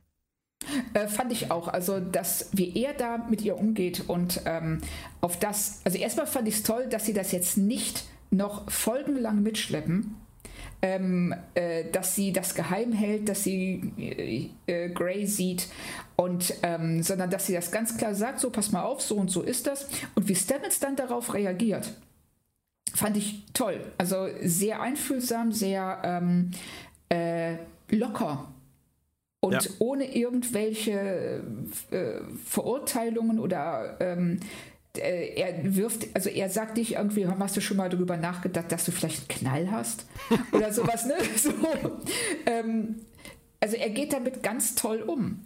Auch mit diesem, dass er dann ja auch wieder in dem, äh, ich glaube dann in dem Dialog mit Hugh sagt, dass ähm, Trauer eben sehr, sehr seltsame Dinge mit einem machen kann. Und das ist das, auch, übrigens auch eine schöne Unterhaltung, fand ich.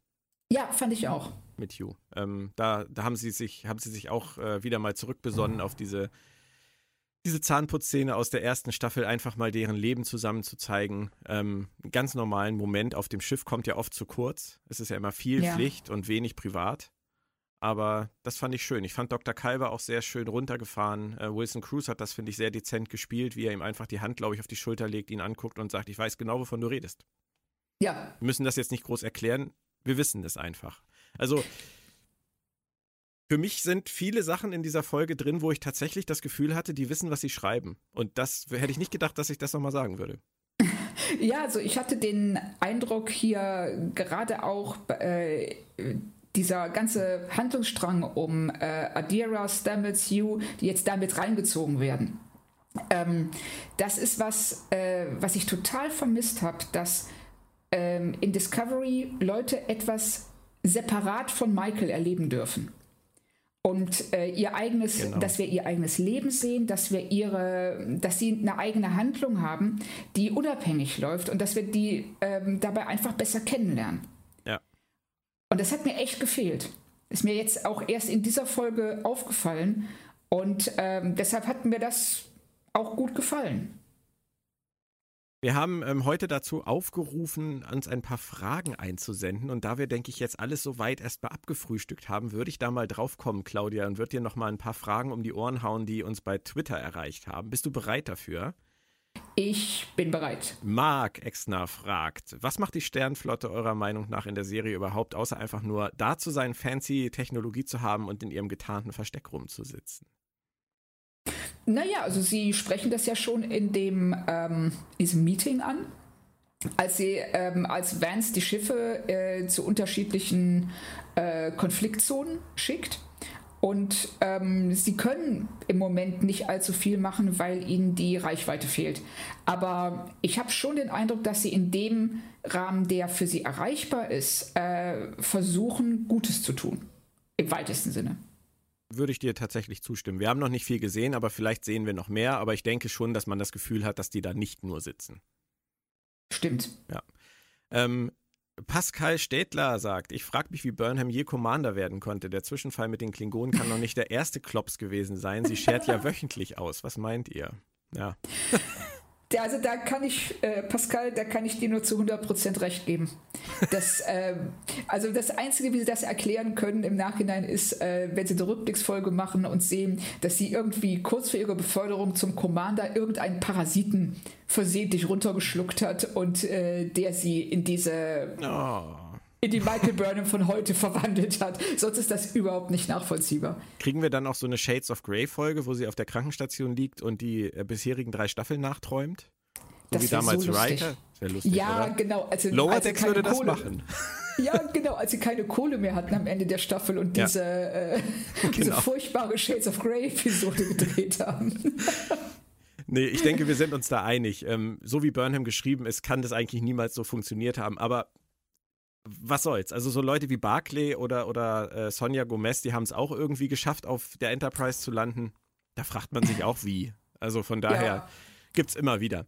Ähm, der gleiche Pascal möchte noch wissen, er fragt sich auch, wie die Technologie im Moment funktioniert. Delizium ist knapp, Warp geht nicht. Womit betreiben die den Rest? Windkraft wird es nicht sein. Obwohl das schön wäre, so riesige äh, Windräder mitten im All. Oh. Die da, ja, die da halt so Sonnen, hier wie Sonnensegel funktionieren. Könntest du machen. Kann ja auch sein. Haben wir vielleicht nur noch nicht gesehen. Ja, stimmt. Aber ich glaube, dass sie. Ähm, es, es ist es. Jetzt geht mir gerade so ein bisschen das Technikwissen verloren, aber eigentlich ähm, der Warp-Antrieb funktioniert doch durch Materie und Antimaterie. Ja. Durch Materie und Antimaterie Gemisch. Das, was durch die Lithiumkristalle entsteht. Ja, soweit kann ich dir noch folgen. Na? Ähm, aber die können sicherlich auch ganz an, die werden sicher, die haben ja äh, Atomfusion zum Beispiel. Und ähm, das ist ja wahnsinnig effizient. Also damit können sie sicher auch ganz, ganz viel betreiben. Und die Unterlicht oder die Schiffe können ja weiterhin schneller als das Licht fliegen. Nur eben nicht so schnell wie ähm, früher.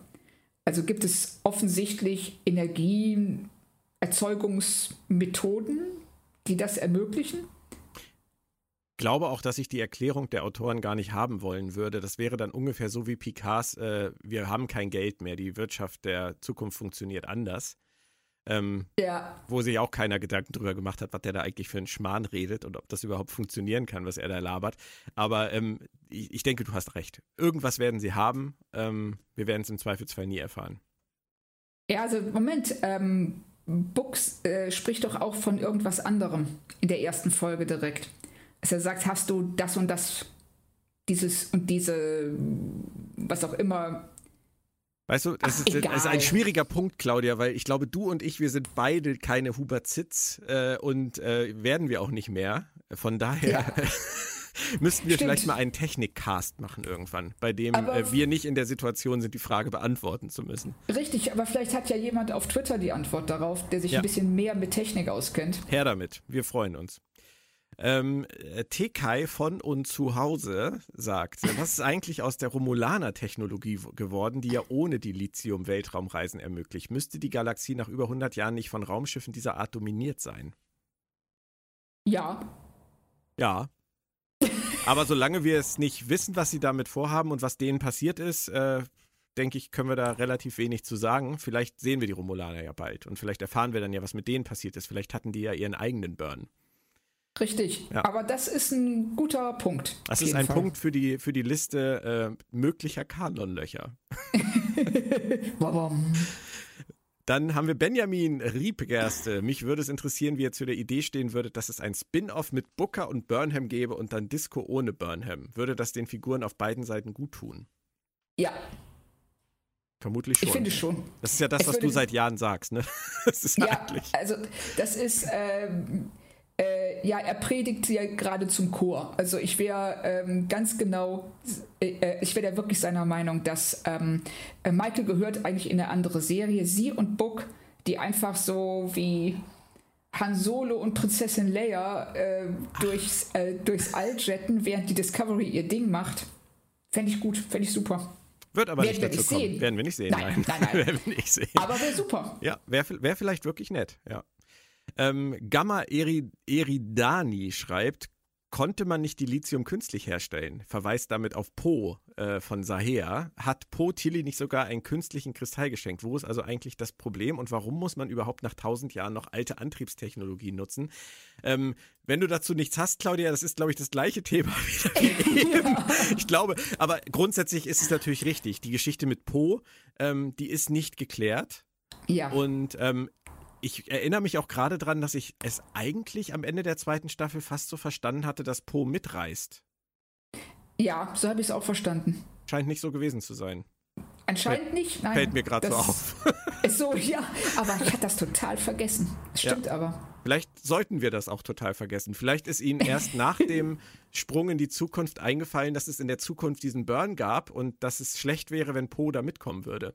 Ja, stimmt. So. Mist, die war doch dabei. Ach, hat doch keiner gemerkt. Genau so. Meinst du, es weiß noch jemand? Ach, wir erwähnen es einfach nicht mehr. Dann lassen wir lassen es unter den Tisch fallen. Dann fragen schon Sie okay sich sein. ewig, was es damit auf sich hat.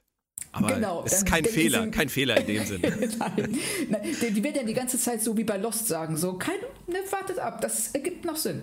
Wir haben eine Lösung. Stimmt natürlich nicht, aber so kann man das über fünf Staffeln oder so ziehen. Ja. Dann haben wir hier jetzt, äh, ich glaube, das soll DJ Thor heißen. Ähm, für mich ist Book 1 zu 1 Han Solo. Sein Schiff ist sowas von der Millennium-Falke, sogar inklusive der nicht vorhandenen Symmetrie. Und da Grudge, also Groll, jetzt schon Notrufe absetzt, ist sie quasi sein Chewbacca. Was sagt ihr dazu? Sehr gut beobachtet. Passt ja auch super zu dem, was du eben gesagt hast. Ja, stimmt. Sehr, Absolut, ja. Aber äh, äh, Groll ist keine Katze, oder? Nochmal kurz? Nein. Äh, nein. Groll okay. ist keine Katze. Also ich weiß nicht, ob sie ein Gestaltwandler ist oder äh, sonst irgendwas, aber sie ist in dem Fall keine normale Katze. Okay. Ähm, auch wieder DJ Thor, äh, fandet ihr die Strafe für Burnham angemessen? Auf der einen Seite haben andere Charaktere in anderen Serien schon krassere Nummern abgezogen, auf der anderen macht Michael das am fucking laufenden Band. Beantwortet die Frage eigentlich fast von selbst, oder? Ja, wir haben auch schon drüber gesprochen. Ja. Ähm, ich denke, im Kontext der Serie ja. Ähm, wenn man das äh, aus einem, äh, wenn man das, wenn man einen Schritt zurücktritt und sich das aus einem anderen Blickwinkel betrachtet, nein. Das wäre ein Grund gewesen, sie rauszuschmeißen. Es ist wie beim Fußball, wenn der Schiedsrichter irgendwann zum Spieler hingeht und mit den Fingern zeigt, eins, zwei, drittes Foul, jetzt kriegst du gelb. So. Und Ja. genauso ist es ja auch passiert. Sie hat halt rot gekriegt. Genau, Ja. genau richtig. Sie hätte rot kriegen müssen eigentlich, weil sie ungefähr schon 20 Mal vorher gelb gesehen hat. Ja. ähm, aber Dann haben wir jetzt hier Tao Tao. War überrascht, dass ihr es als Unverschämtheit empfandet, wie Michael reagierte, als Saru, meiner Meinung nach nur netterweise, das Thema Kommando aufmachte. Ich empfinde Michaels Absichten öfters anders. Sie sagte ja, Saru ist Captain aus verschiedenen Gründen, auch wegen der Rangfolge.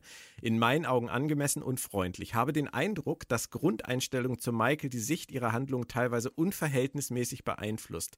Ich kritisierte auch Dinge, aber in mancher Folge war so viel Zorn, dass ich es nicht mehr hören konnte. Also in mancher Folge von uns, meint sie wahrscheinlich. Ah, okay.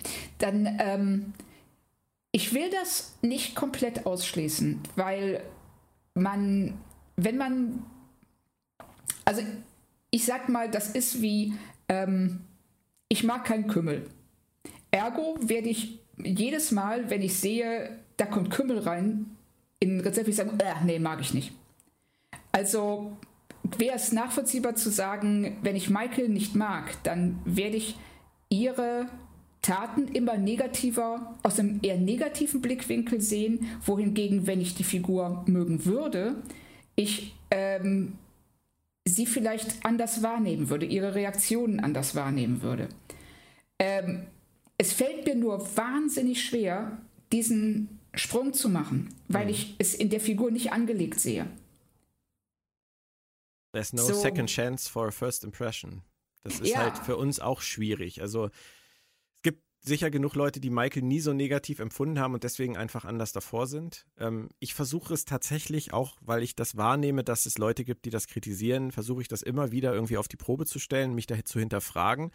Ich denke auch jetzt, äh, Tao Tao, hast du mitgekriegt, dass ich in dieser Folge gesagt habe, dass ich Michaels Handlung verstehen kann. Ähm, dass ich verstehen kann, warum sie es tun musste, dass sie es äh, tun musste, weil sie es ewig bereut hätte, wenn sie es nicht getan hätte. Ähm, das ändert nichts daran, dass es viele Situationen vorher gab, bei denen ich das nicht so sehe. Ähm, ich empfinde sie einfach, wie ich vorhin auch gesagt habe, als wahnsinnig unsympathisch.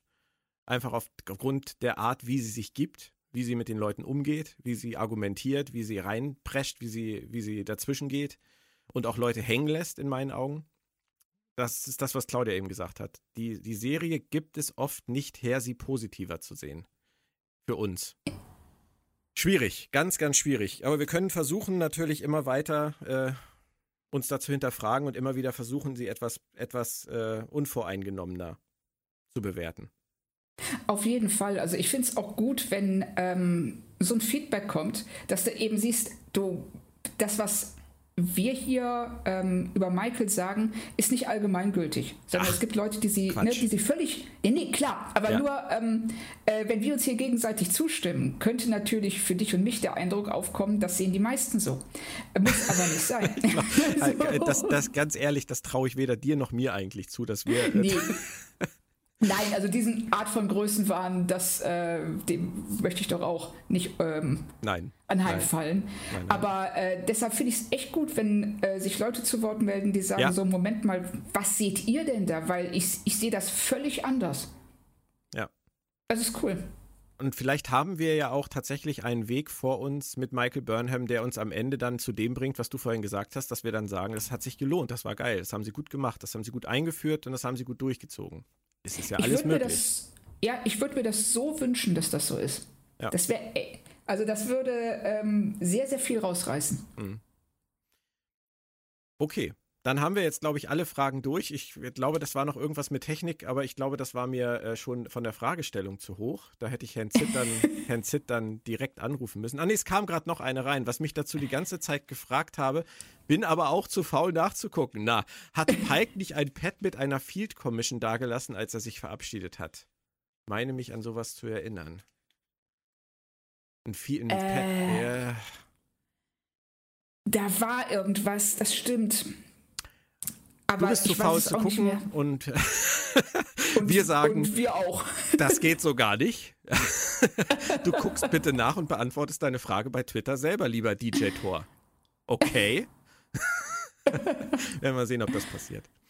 Das hat er jetzt natürlich nicht live gehört, aber vielleicht kommt er ja auch noch selbst auf die Idee. Claudia, ähm, wir sind wieder auf dem Laufenden. Äh, Freitag kommt Unification Part 3, ein sehr ungewöhnlicher Titel für eine Folge mitten in der Staffel. Vor allem, weil wir Unification Part 1 und Part 2 vor gefühlten Ewigkeiten bei TNG hatten. Erwartest du einen echten dritten Teil? Ja. Okay. Sonst würde das nicht machen. Also sie werden bestimmt ähm, irgendwas, äh, ja, also wir werden, wahrscheinlich werden wir, äh, oh, es fällt mir gerade auf, die könnten die Romulaner bringen. Hm. das wäre genau. cool. Wir könnten auch vielleicht Spock sehen. Oh, also ja, vielleicht auf dem Pad oder so. Ein Bild von Spock bei den Friedensverhandlungen an der Seite von Captain Picard. Es waren ja keine Friedensverhandlungen, aber bei den Bemühungen. Nein, aber mit den, genau. So ich wie, bin sehr gespannt. Ja, mal gucken, was passiert. Und wir haben ja nun die Schwester, die, die Halbschwester von Spock haben wir ja nun an Bord. Direkte Connection. Stimmt. Von daher, ja, lassen wir uns überraschen. Claudia, vielleicht hast du es mitbekommen, noch eine, eine traurige Sache zum Schluss. Äh, mein Co-Pilot Moritz Wohlfahrt ist ja seit einigen Ausgaben nicht mehr bei Planet Track FM gewesen. Ähm, wir haben uns in der Halloween-Episode vor einiger Zeit äh, am Ende ein bisschen zerstritten. Ich spiele oh. euch das jetzt nochmal ganz kurz ein, wie das damals war. Äh, ähm, ja, ja. Aber ich bin mir trotzdem nicht ganz sicher, Moritz. Wir haben jetzt so viel gestritten die letzte Stunde. Wir haben uns jetzt wirklich hier virtuell die Köpfe eingehauen. Und ähm, ich glaube wirklich, dass wir beide mal eine Pause voneinander brauchen. Dürfen wir uns dann mit anderen treffen? Naja, äh, Social Distancing und so, ne? Du musst schon ein bisschen vorsichtig sein. Also pass auf dich auf, mein Lieber. Aber ich glaube wirklich, äh, ich glaube wirklich, wir beide, wir, ich glaube, ich glaube, wir müssen mal, ich weiß nicht, Vielleicht mal eine Woche Pause machen voneinander oder so? Für mal eine Woche Pause voneinander. Kommst du damit klar? Kommst du damit klar oder fängst du jetzt wieder an zu heulen? ist mir jetzt scheißegal. Ich sag euch was, ist mir scheißegal. Lasst den Wohlfahrt heulen. Nächste Woche ist der nicht in meinem Cast. So geht's nicht. Das war's für heute. Ich sag dir auch nicht Tschüss jetzt, Moritz. Hat auch keinen Spaß gemacht. Aber Planet Track FM bleibt eine Produktion vom Verlag in Farbe und Bunt und wird unterstützt von. Ich habe jetzt auch keine Lust mehr, das alles zu erzählen. Ich habe mich viel zu sehr aufgeregt. Wir freuen uns über Feedback. Macht euch schöne Halloween. Auch ohne Rat oder Gieb und auch ohne Partys. Bleibt einfach zu Hause und feiert alleine. Bis dann. Bis bald. Bleibt gesund. Tschö. Und du hältst den Mund.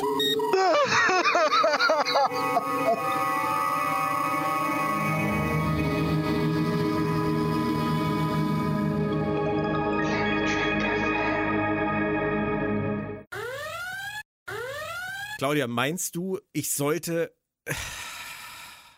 irgendwie auf ihn zugehen? Meinst du, meinst du, das ist zu kitten, dass das wird wieder? Oder was, wie würdest du das einschätzen? Björn, es ist schwer. Also an dem Punkt würde ich sagen, du musst den ersten Schritt tun. Meinst du? Ja, ich weiß, das äh, wird wahrscheinlich nicht einfach, aber wenn ich jetzt mal Counselor Troy channele, ich spüre, ich spüre eine Erschütterung einfach das, ja, eine Erschütterung der Macht. Und ähm, äh, ich weiß, dass eure Freundschaft, die ist noch da. Ähm, aber um die wieder, um das wieder zu kitten, muss, also ich sag mal, du musst den Palmzweig in die Hand nehmen und nicht damit rumdreschen, sondern ihn ausstrecken und sagen, Moritz, ja, das ist mein Palmzweig. Mit dem ich jetzt. Wow, ähm. das war gerade auch ungefähr so gut geschrieben wie ein Dialog von Counselor Troy. ja, durchaus. Also ich hätte ich hätte Marina Sirtis gerne spielen sehen. Also so ist das. da wären viele, viele Memes draus geworden wahrscheinlich. Ähm, nein, aber Claudia, du hast ja, du hast sicherlich recht, aber wusstest du, wusstest du, dass Moritz mir in der Zeit jetzt fremdgegangen ist? Was? Ja, ja. Okay, das Und ich ändert vorhin, natürlich ich alles. Wie bitte? Das ändert natürlich alles. Ja, ich habe, weißt du, ich habe vorhin am Anfang der Folge gesagt, es könnte die längste in der Geschichte von Planet Track FM werden. Ähm, wir haben jetzt zusammen zu zweit nicht mal anderthalb Stunden geredet. Das ist auch schon respektabel viel. Ähm, das reicht aber natürlich nicht. Aber das wusste ich natürlich schon. Ich habe diese, oh. diese Aufzeichnung, diese Geheimaufzeichnung von Moritz Wohlfahrt, wie er sich auf Dating-Tour begeben hat und sich einen anderen BS gesucht hat. Und er hat Was? tatsächlich, tatsächlich hat er sich jemanden gesucht, der nicht nur die Initialen BS hat als Gesprächspartner, sondern der auch mit Vornamen noch Björn heißt. Nein. Doch. Und hat mit dem über Episode 3 und 4 geredet, als wäre nichts passiert. Nichts passiert. Okay, Björn, ich spüre, dass dich das verletzt. Ja, das tut es und deswegen werde ich das euch allen jetzt auch vorspielen. Da bin ich jetzt gnadenlos. Also jetzt nach anderthalb Stunden über Episode 6 und 5 mit Claudia Kern gibt es noch rund anderthalb Stunden, weil man hat's ja von Moritz Wohlfahrt alias Damok auf dem Ozean, meinem Ex-Co-Piloten bei Planet Track FM, mit seinem Gast. Ne? B.S. Den Rest kann er euch selber erzählen. Eine Prise Moritz in Zeiten der Funkstille zwischen ihm und mir. Claudia, es war mir ein Vergnügen mit dir. Mir auch, Björn. Mit dir war es mir ein Vergnügen. und euch allen viel Spaß bei der nächsten Folge. Und jetzt bei dem Ausflug in Moritz Wohlfahrts Datingwelten. Tschö, tschö. Tschüss.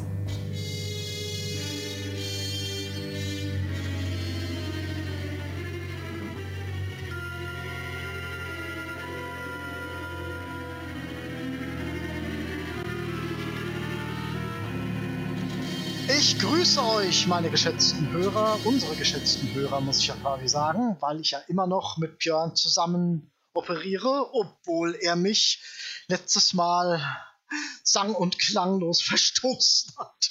Aber ich habe mir heute, es hat lange gedauert, aber heute, am Tag des Singles, habe ich mir gedacht, ich stürze mich ins Datingleben und suche mir einen neuen Gesprächspartner.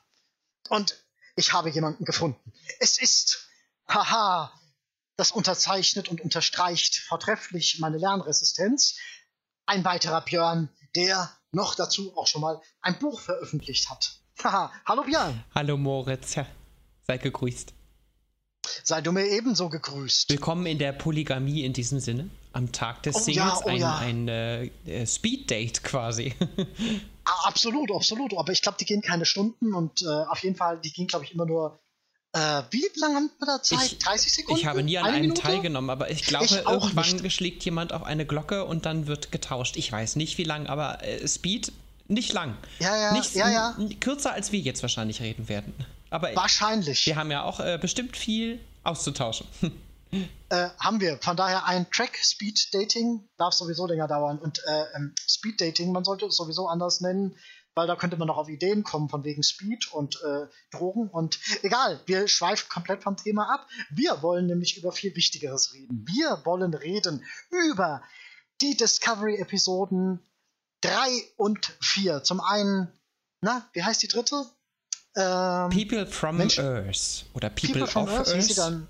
Of Earth, from Earth, from Earth und ähm, Menschen der Erde, Mhm. hieß das so? Erdenbewohner, Ja. ich muss gestehen, den deutschen Titel Ich weiß, weiß ich es auch nicht nicht mehr. mehr. Ich krieg's auch nicht mehr hin. Und die vierte, Forget Me Not und Vergiss mich nicht. Ist Forget Me Not eigentlich äh, grammatikalisch korrekt? Ich meine ja.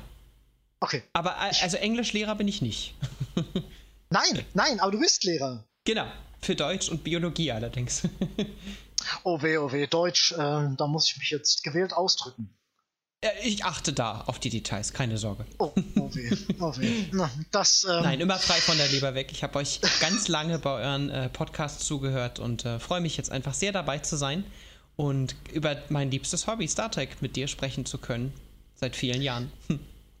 Ja, das haben wir wohl alle gemeinsam. Ähm, vielleicht eine kleine einleitende Frage, äh, Gerne. wenn du unseren Podcast schon länger hörst.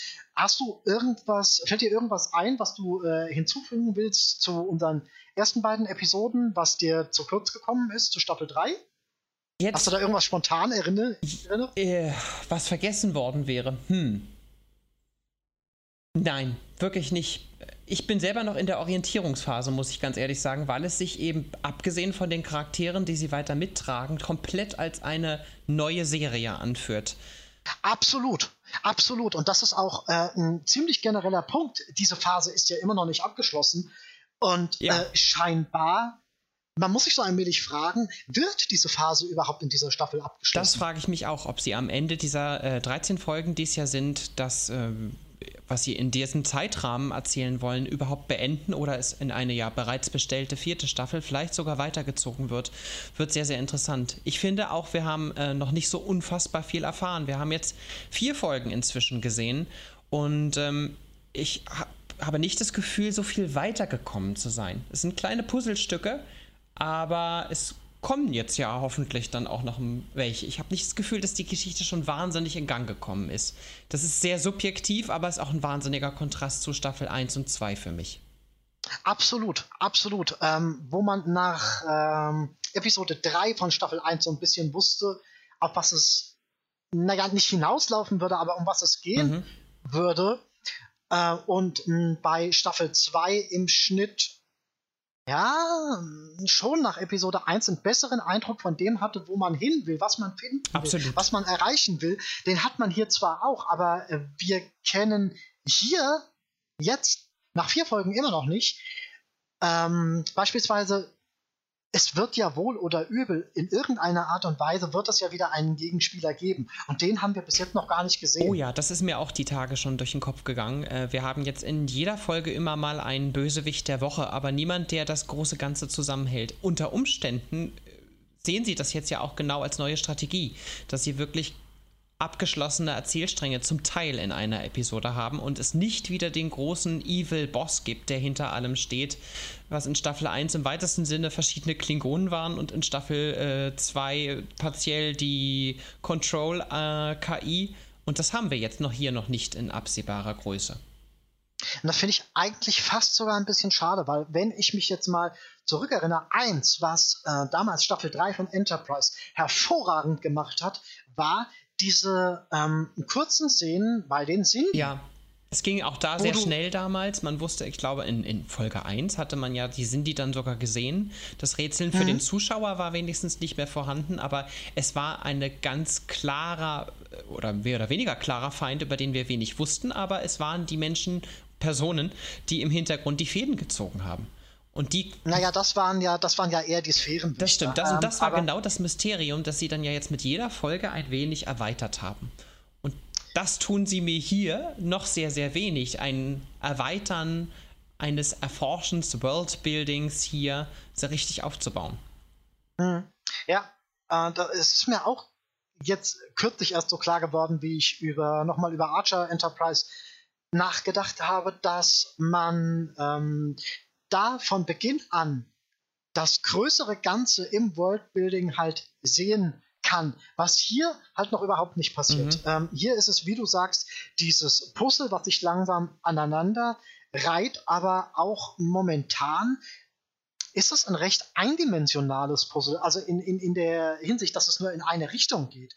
Es ist nicht allumfassend. Mhm. Also, wie gesagt, ähm, in Enterprise Staffel 3 hast du ja mehrere Richtungen, aus denen Handlungsstränge kommen. Du hast die ähm, vermissten Vulkanier, die sich irgendwann, äh, das sich irgendwann mhm. aufklärt und wo du eine Erklärung für bekommst, was passiert, also Trillium.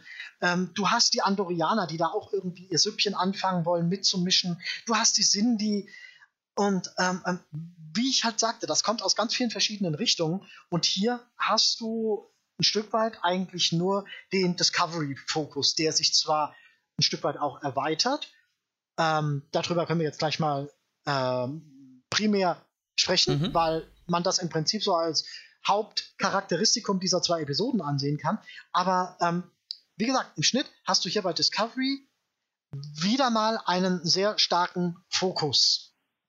Oh, wie, also ja. äh, der, der, der Fokus, der schon immer da war, der wird hier nur weiter zementiert. Äh, trotz allem sie das Universum irgendwie ja schon größer machen wollen an sich. Wenn du mal ähm, überlegst, ähm, dass sie das immer weiter ausweiten, ähm, ähm vom Ankommen zur Erde, über Trill, über jetzt in der fünften Episode, über den Föderationshauptstützpunkt und so weiter. Mhm. Ähm, äh, ja, ich finde allerdings, sie besuchen primär in den äh, Folge 3 und 4 jetzt ja Schauplätze, die wir aus der Vergangenheit ja, Star Trek-Universum kennen. Und jetzt sehen wir halt den großen Unterschied, wie sich es dann in der Zeit verändert hat. Insoweit hm. sehen wir ein Stück weit nichts Neues, nur etwas Verändertes.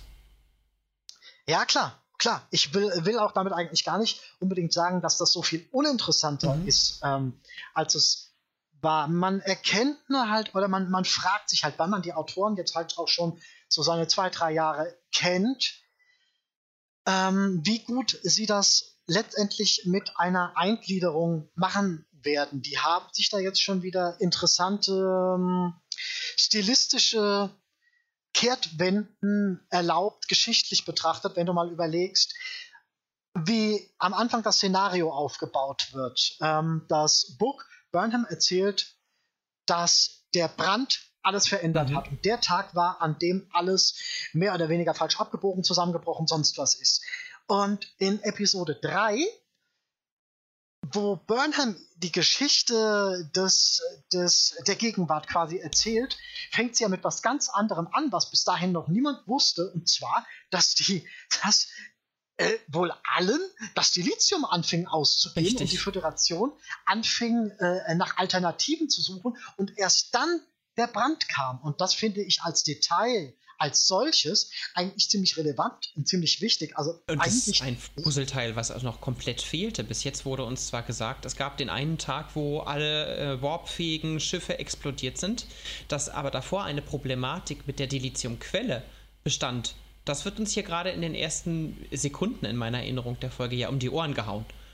Richtig, richtig. Und das ist so ein merkwürdiges ähm, eine merkwürdige Art und Weise, nachträglich die Geschichte zu verdrehen, ja.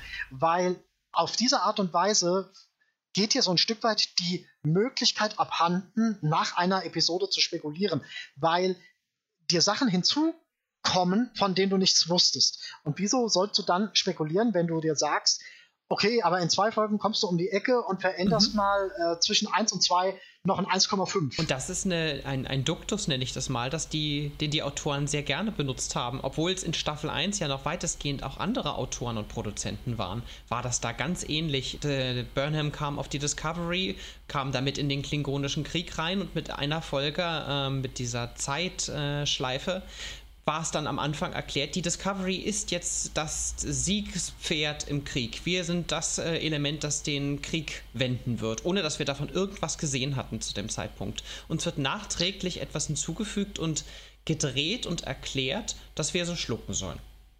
Gut, äh, das wird aber am, am Hand. Du hast, du hast schon zum Großteil recht, aber das wird ja äh, legitimiert oder begründet durch den Sporenantrieb, mhm. dass sie diesen Antrieb haben, mit dem sie etwas können, was die Klingonen nicht können und deswegen von jetzt auf gleich überall sein können. Ja, man kann es sich irgendwo ausrechnen, aber so wirklich gesehen ja. und erlebt hast du in dieser Thematik gar nichts. Sie hatten einen Krieg, den sie nicht erzählen wollten, aber das ist im Schnitt Staffel 1. Ich äh, weiß, auf was du hinaus Das sind Altlasten. Ja. Aber ja, du siehst, ein Stück weit an Staffel 3 oder an dieser Art des Erzählens, dass sie gewisse alte Muster nicht loswerden, wollen. Ja, und das finde ich das ist halt auch ist immer so, die Extremität, die sie haben. Sie, sie schmeißen ja immer einen Haufen erzählerische Bälle in die Luft in den bisherigen Staffeln und versuchen das unter einem großen Ganzen zum Schluss wieder einzufangen.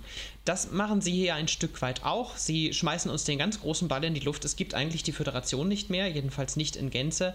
Und nun müssen wir in einzelnen kleinen Segmenten erzählen, warum und wie es sich seitdem verändert hat. Das machen sie insgesamt gut. Was mir auch sehr, sehr gefällt bisher ist, dass sie es sehr, sehr trackig machen. Sie versuchen jetzt immer sehr den Geist von Star Trek in die Folgen einzubauen, natürlich auch als ähm, ja, Fish-out-of-water-Element, dass jetzt die Sternenflotten-Crew aus der weiten, weiten Vergangenheit mit den Wert- und Moralvorstellungen der Föderation jetzt in einer total äh, postapokalyptischen Zukunft gelandet ist und aber immer noch genauso denkt, wo alle anderen es schon längst aufgegeben haben. Und das machen sie schön, es geht mir manchmal ein bisschen zu brachial. In Folge 3 äh, mit äh, dem Besuch der Erde war es dann jetzt eben der Ansatz, Mensch, redet doch einfach mal wieder hintereinander. Dass die Discovery äh, erwähnt, wann habt ihr denn zuletzt miteinander eigentlich gesprochen?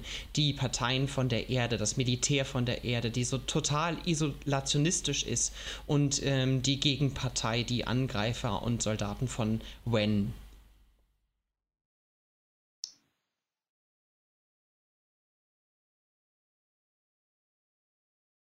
Hast du einen Aussetzer? Nein. ich hatte gehofft, dass Kleine, du was sagst. Kleine Anmerkung am Rande. Wir hatten, äh, bevor wir den Cast aufgenommen haben, mit äh, ziemlichen Differenzen technischer Natur zu kämpfen äh, und hatten da immer extreme Aussetzer. Von daher wussten wir nie so genau, wann jemand aufgehört hat zu sprechen oder ob es ein Aussetzer war. Von daher habe ich jetzt gerade etwas lange gewartet, und ich weil ich nicht wusste, ob er noch was sagen wollte. Ja, ich pausierte tatsächlich auch nur, weil ich dachte, jetzt ist mein Monolog langsam schon ein bisschen lang geworden. Ich gebe nein, nein, der war ja, nein, nein, der war ja vollkommen richtig. Ähm, ich hätte im Prinzip auch nur daran angeschlossen, dass ich mit der Brachialität, falls es dieses Wort überhaupt als solches gibt, gar nicht mal so das Problem habe. Das ist äh, ein Stück weit sinnbildlich zu verstehen als Gegenpol zu ähm, der Dystopie, die da jetzt herrscht.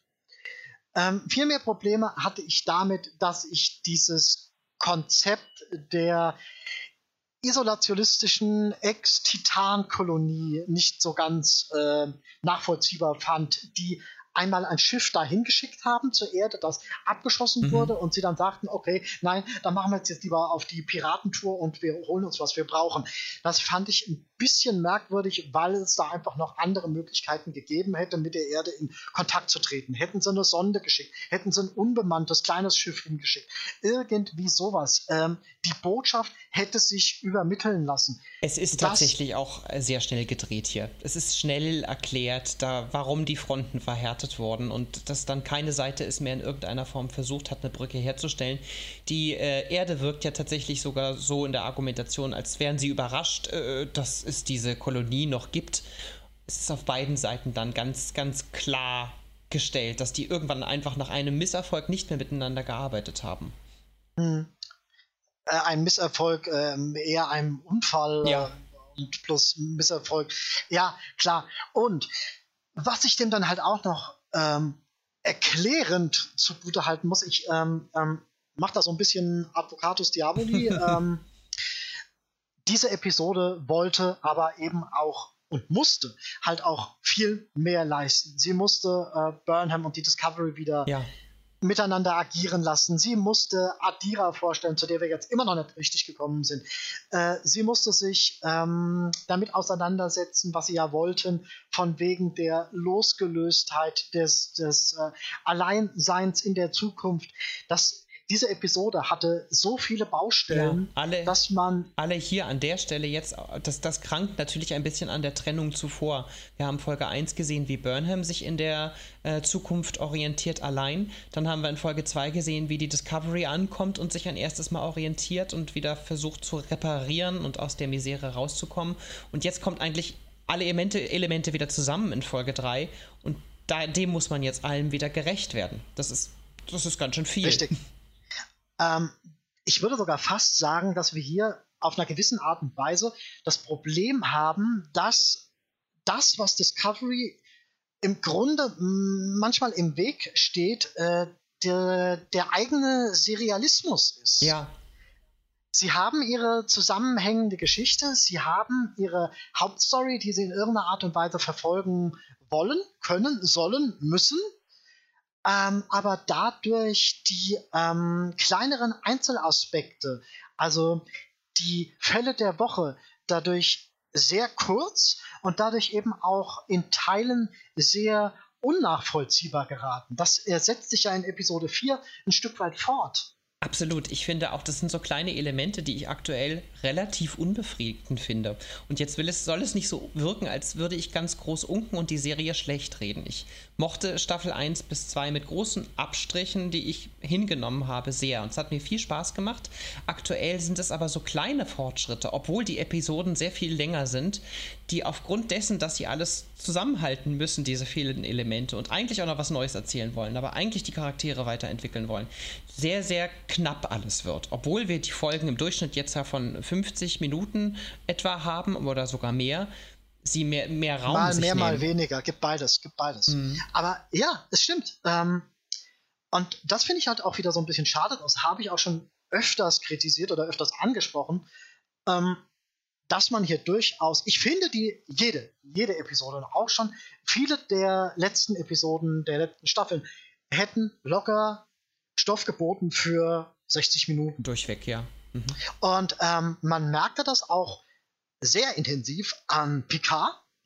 Ja. Wo ja die ersten Episoden alle zwischen 40 und 45 Minuten waren und ab Episode 6 gab es, glaube ich, einen Bruch zu 53 bis 60 mhm. Minuten. Die wurden länger, Episoden. auf jeden Fall. Genau. Und diese Episoden waren dann in ihrer Art und Weise des Erzählens meiner Meinung nach ausgewogener. Und ähm, in diese Richtung gehen sie hier, aber sie gehen hier noch nicht so konsequent in diese Richtung, wie sie es könnten oder vielleicht eben sogar sollten. Mhm. Das ist schade. Vielleicht ein, ein Beispiel, was mich sehr, sehr störte an der Folge war, dass ich einen unglaublichen Spannungsmoment aufgebaut sah. Wir kehren jetzt in äh, so und so viel 100 Jahren später wieder zur Erde zurück. Die Erde ist der Dreh- und Angelpunkt. Die Erde ist auch für die Crew das, was sie ähm, wiedererkennen wollen, schauen wollen, was da passiert ist. Und zum Schluss weg, abgesehen von diesem Scharmützel im Weltraum und der Auseinandersetzung auf dem Raumschiff, sehen sie von der Erde selbst dann ja nur ganz wenig. Da geht es dann zum Schluss nur um das Element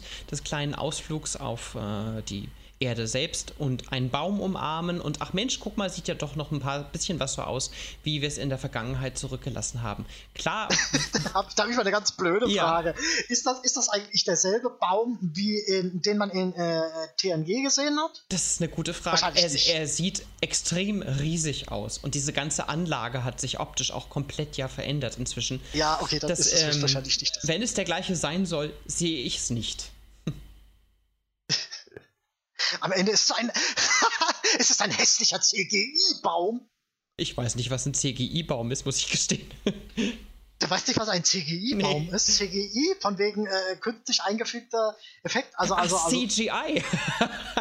Oh, Entschuldigung, nee, ja, ja, ja. Ich bin da auch manchmal in. in der alte Björn äh, reibt mir das auch immer unter die Nase, dass ich äh, ähm, alles Deutsch ausspreche. Ich hätte es sagen sollen, aber ja, es ist, es ist aber kein hässlicher CGI-Baum, oder? Äh, also es äh, wackelt und fällt ein bisschen zum Schluss leider mit der Optik, dass sie eine große Kamerafahrt rausmachen, wenn da die Crewmitglieder der Discovery vor diesem Baum stehen und man eine Kamerafahrt raus hat über die Sternenflottenanlage, äh, die ja keine mehr ist, aber auch über die äh, Golden Gate Bridge, damit dann enden, mit dieser Kam Vogelperspektive im Prinzip.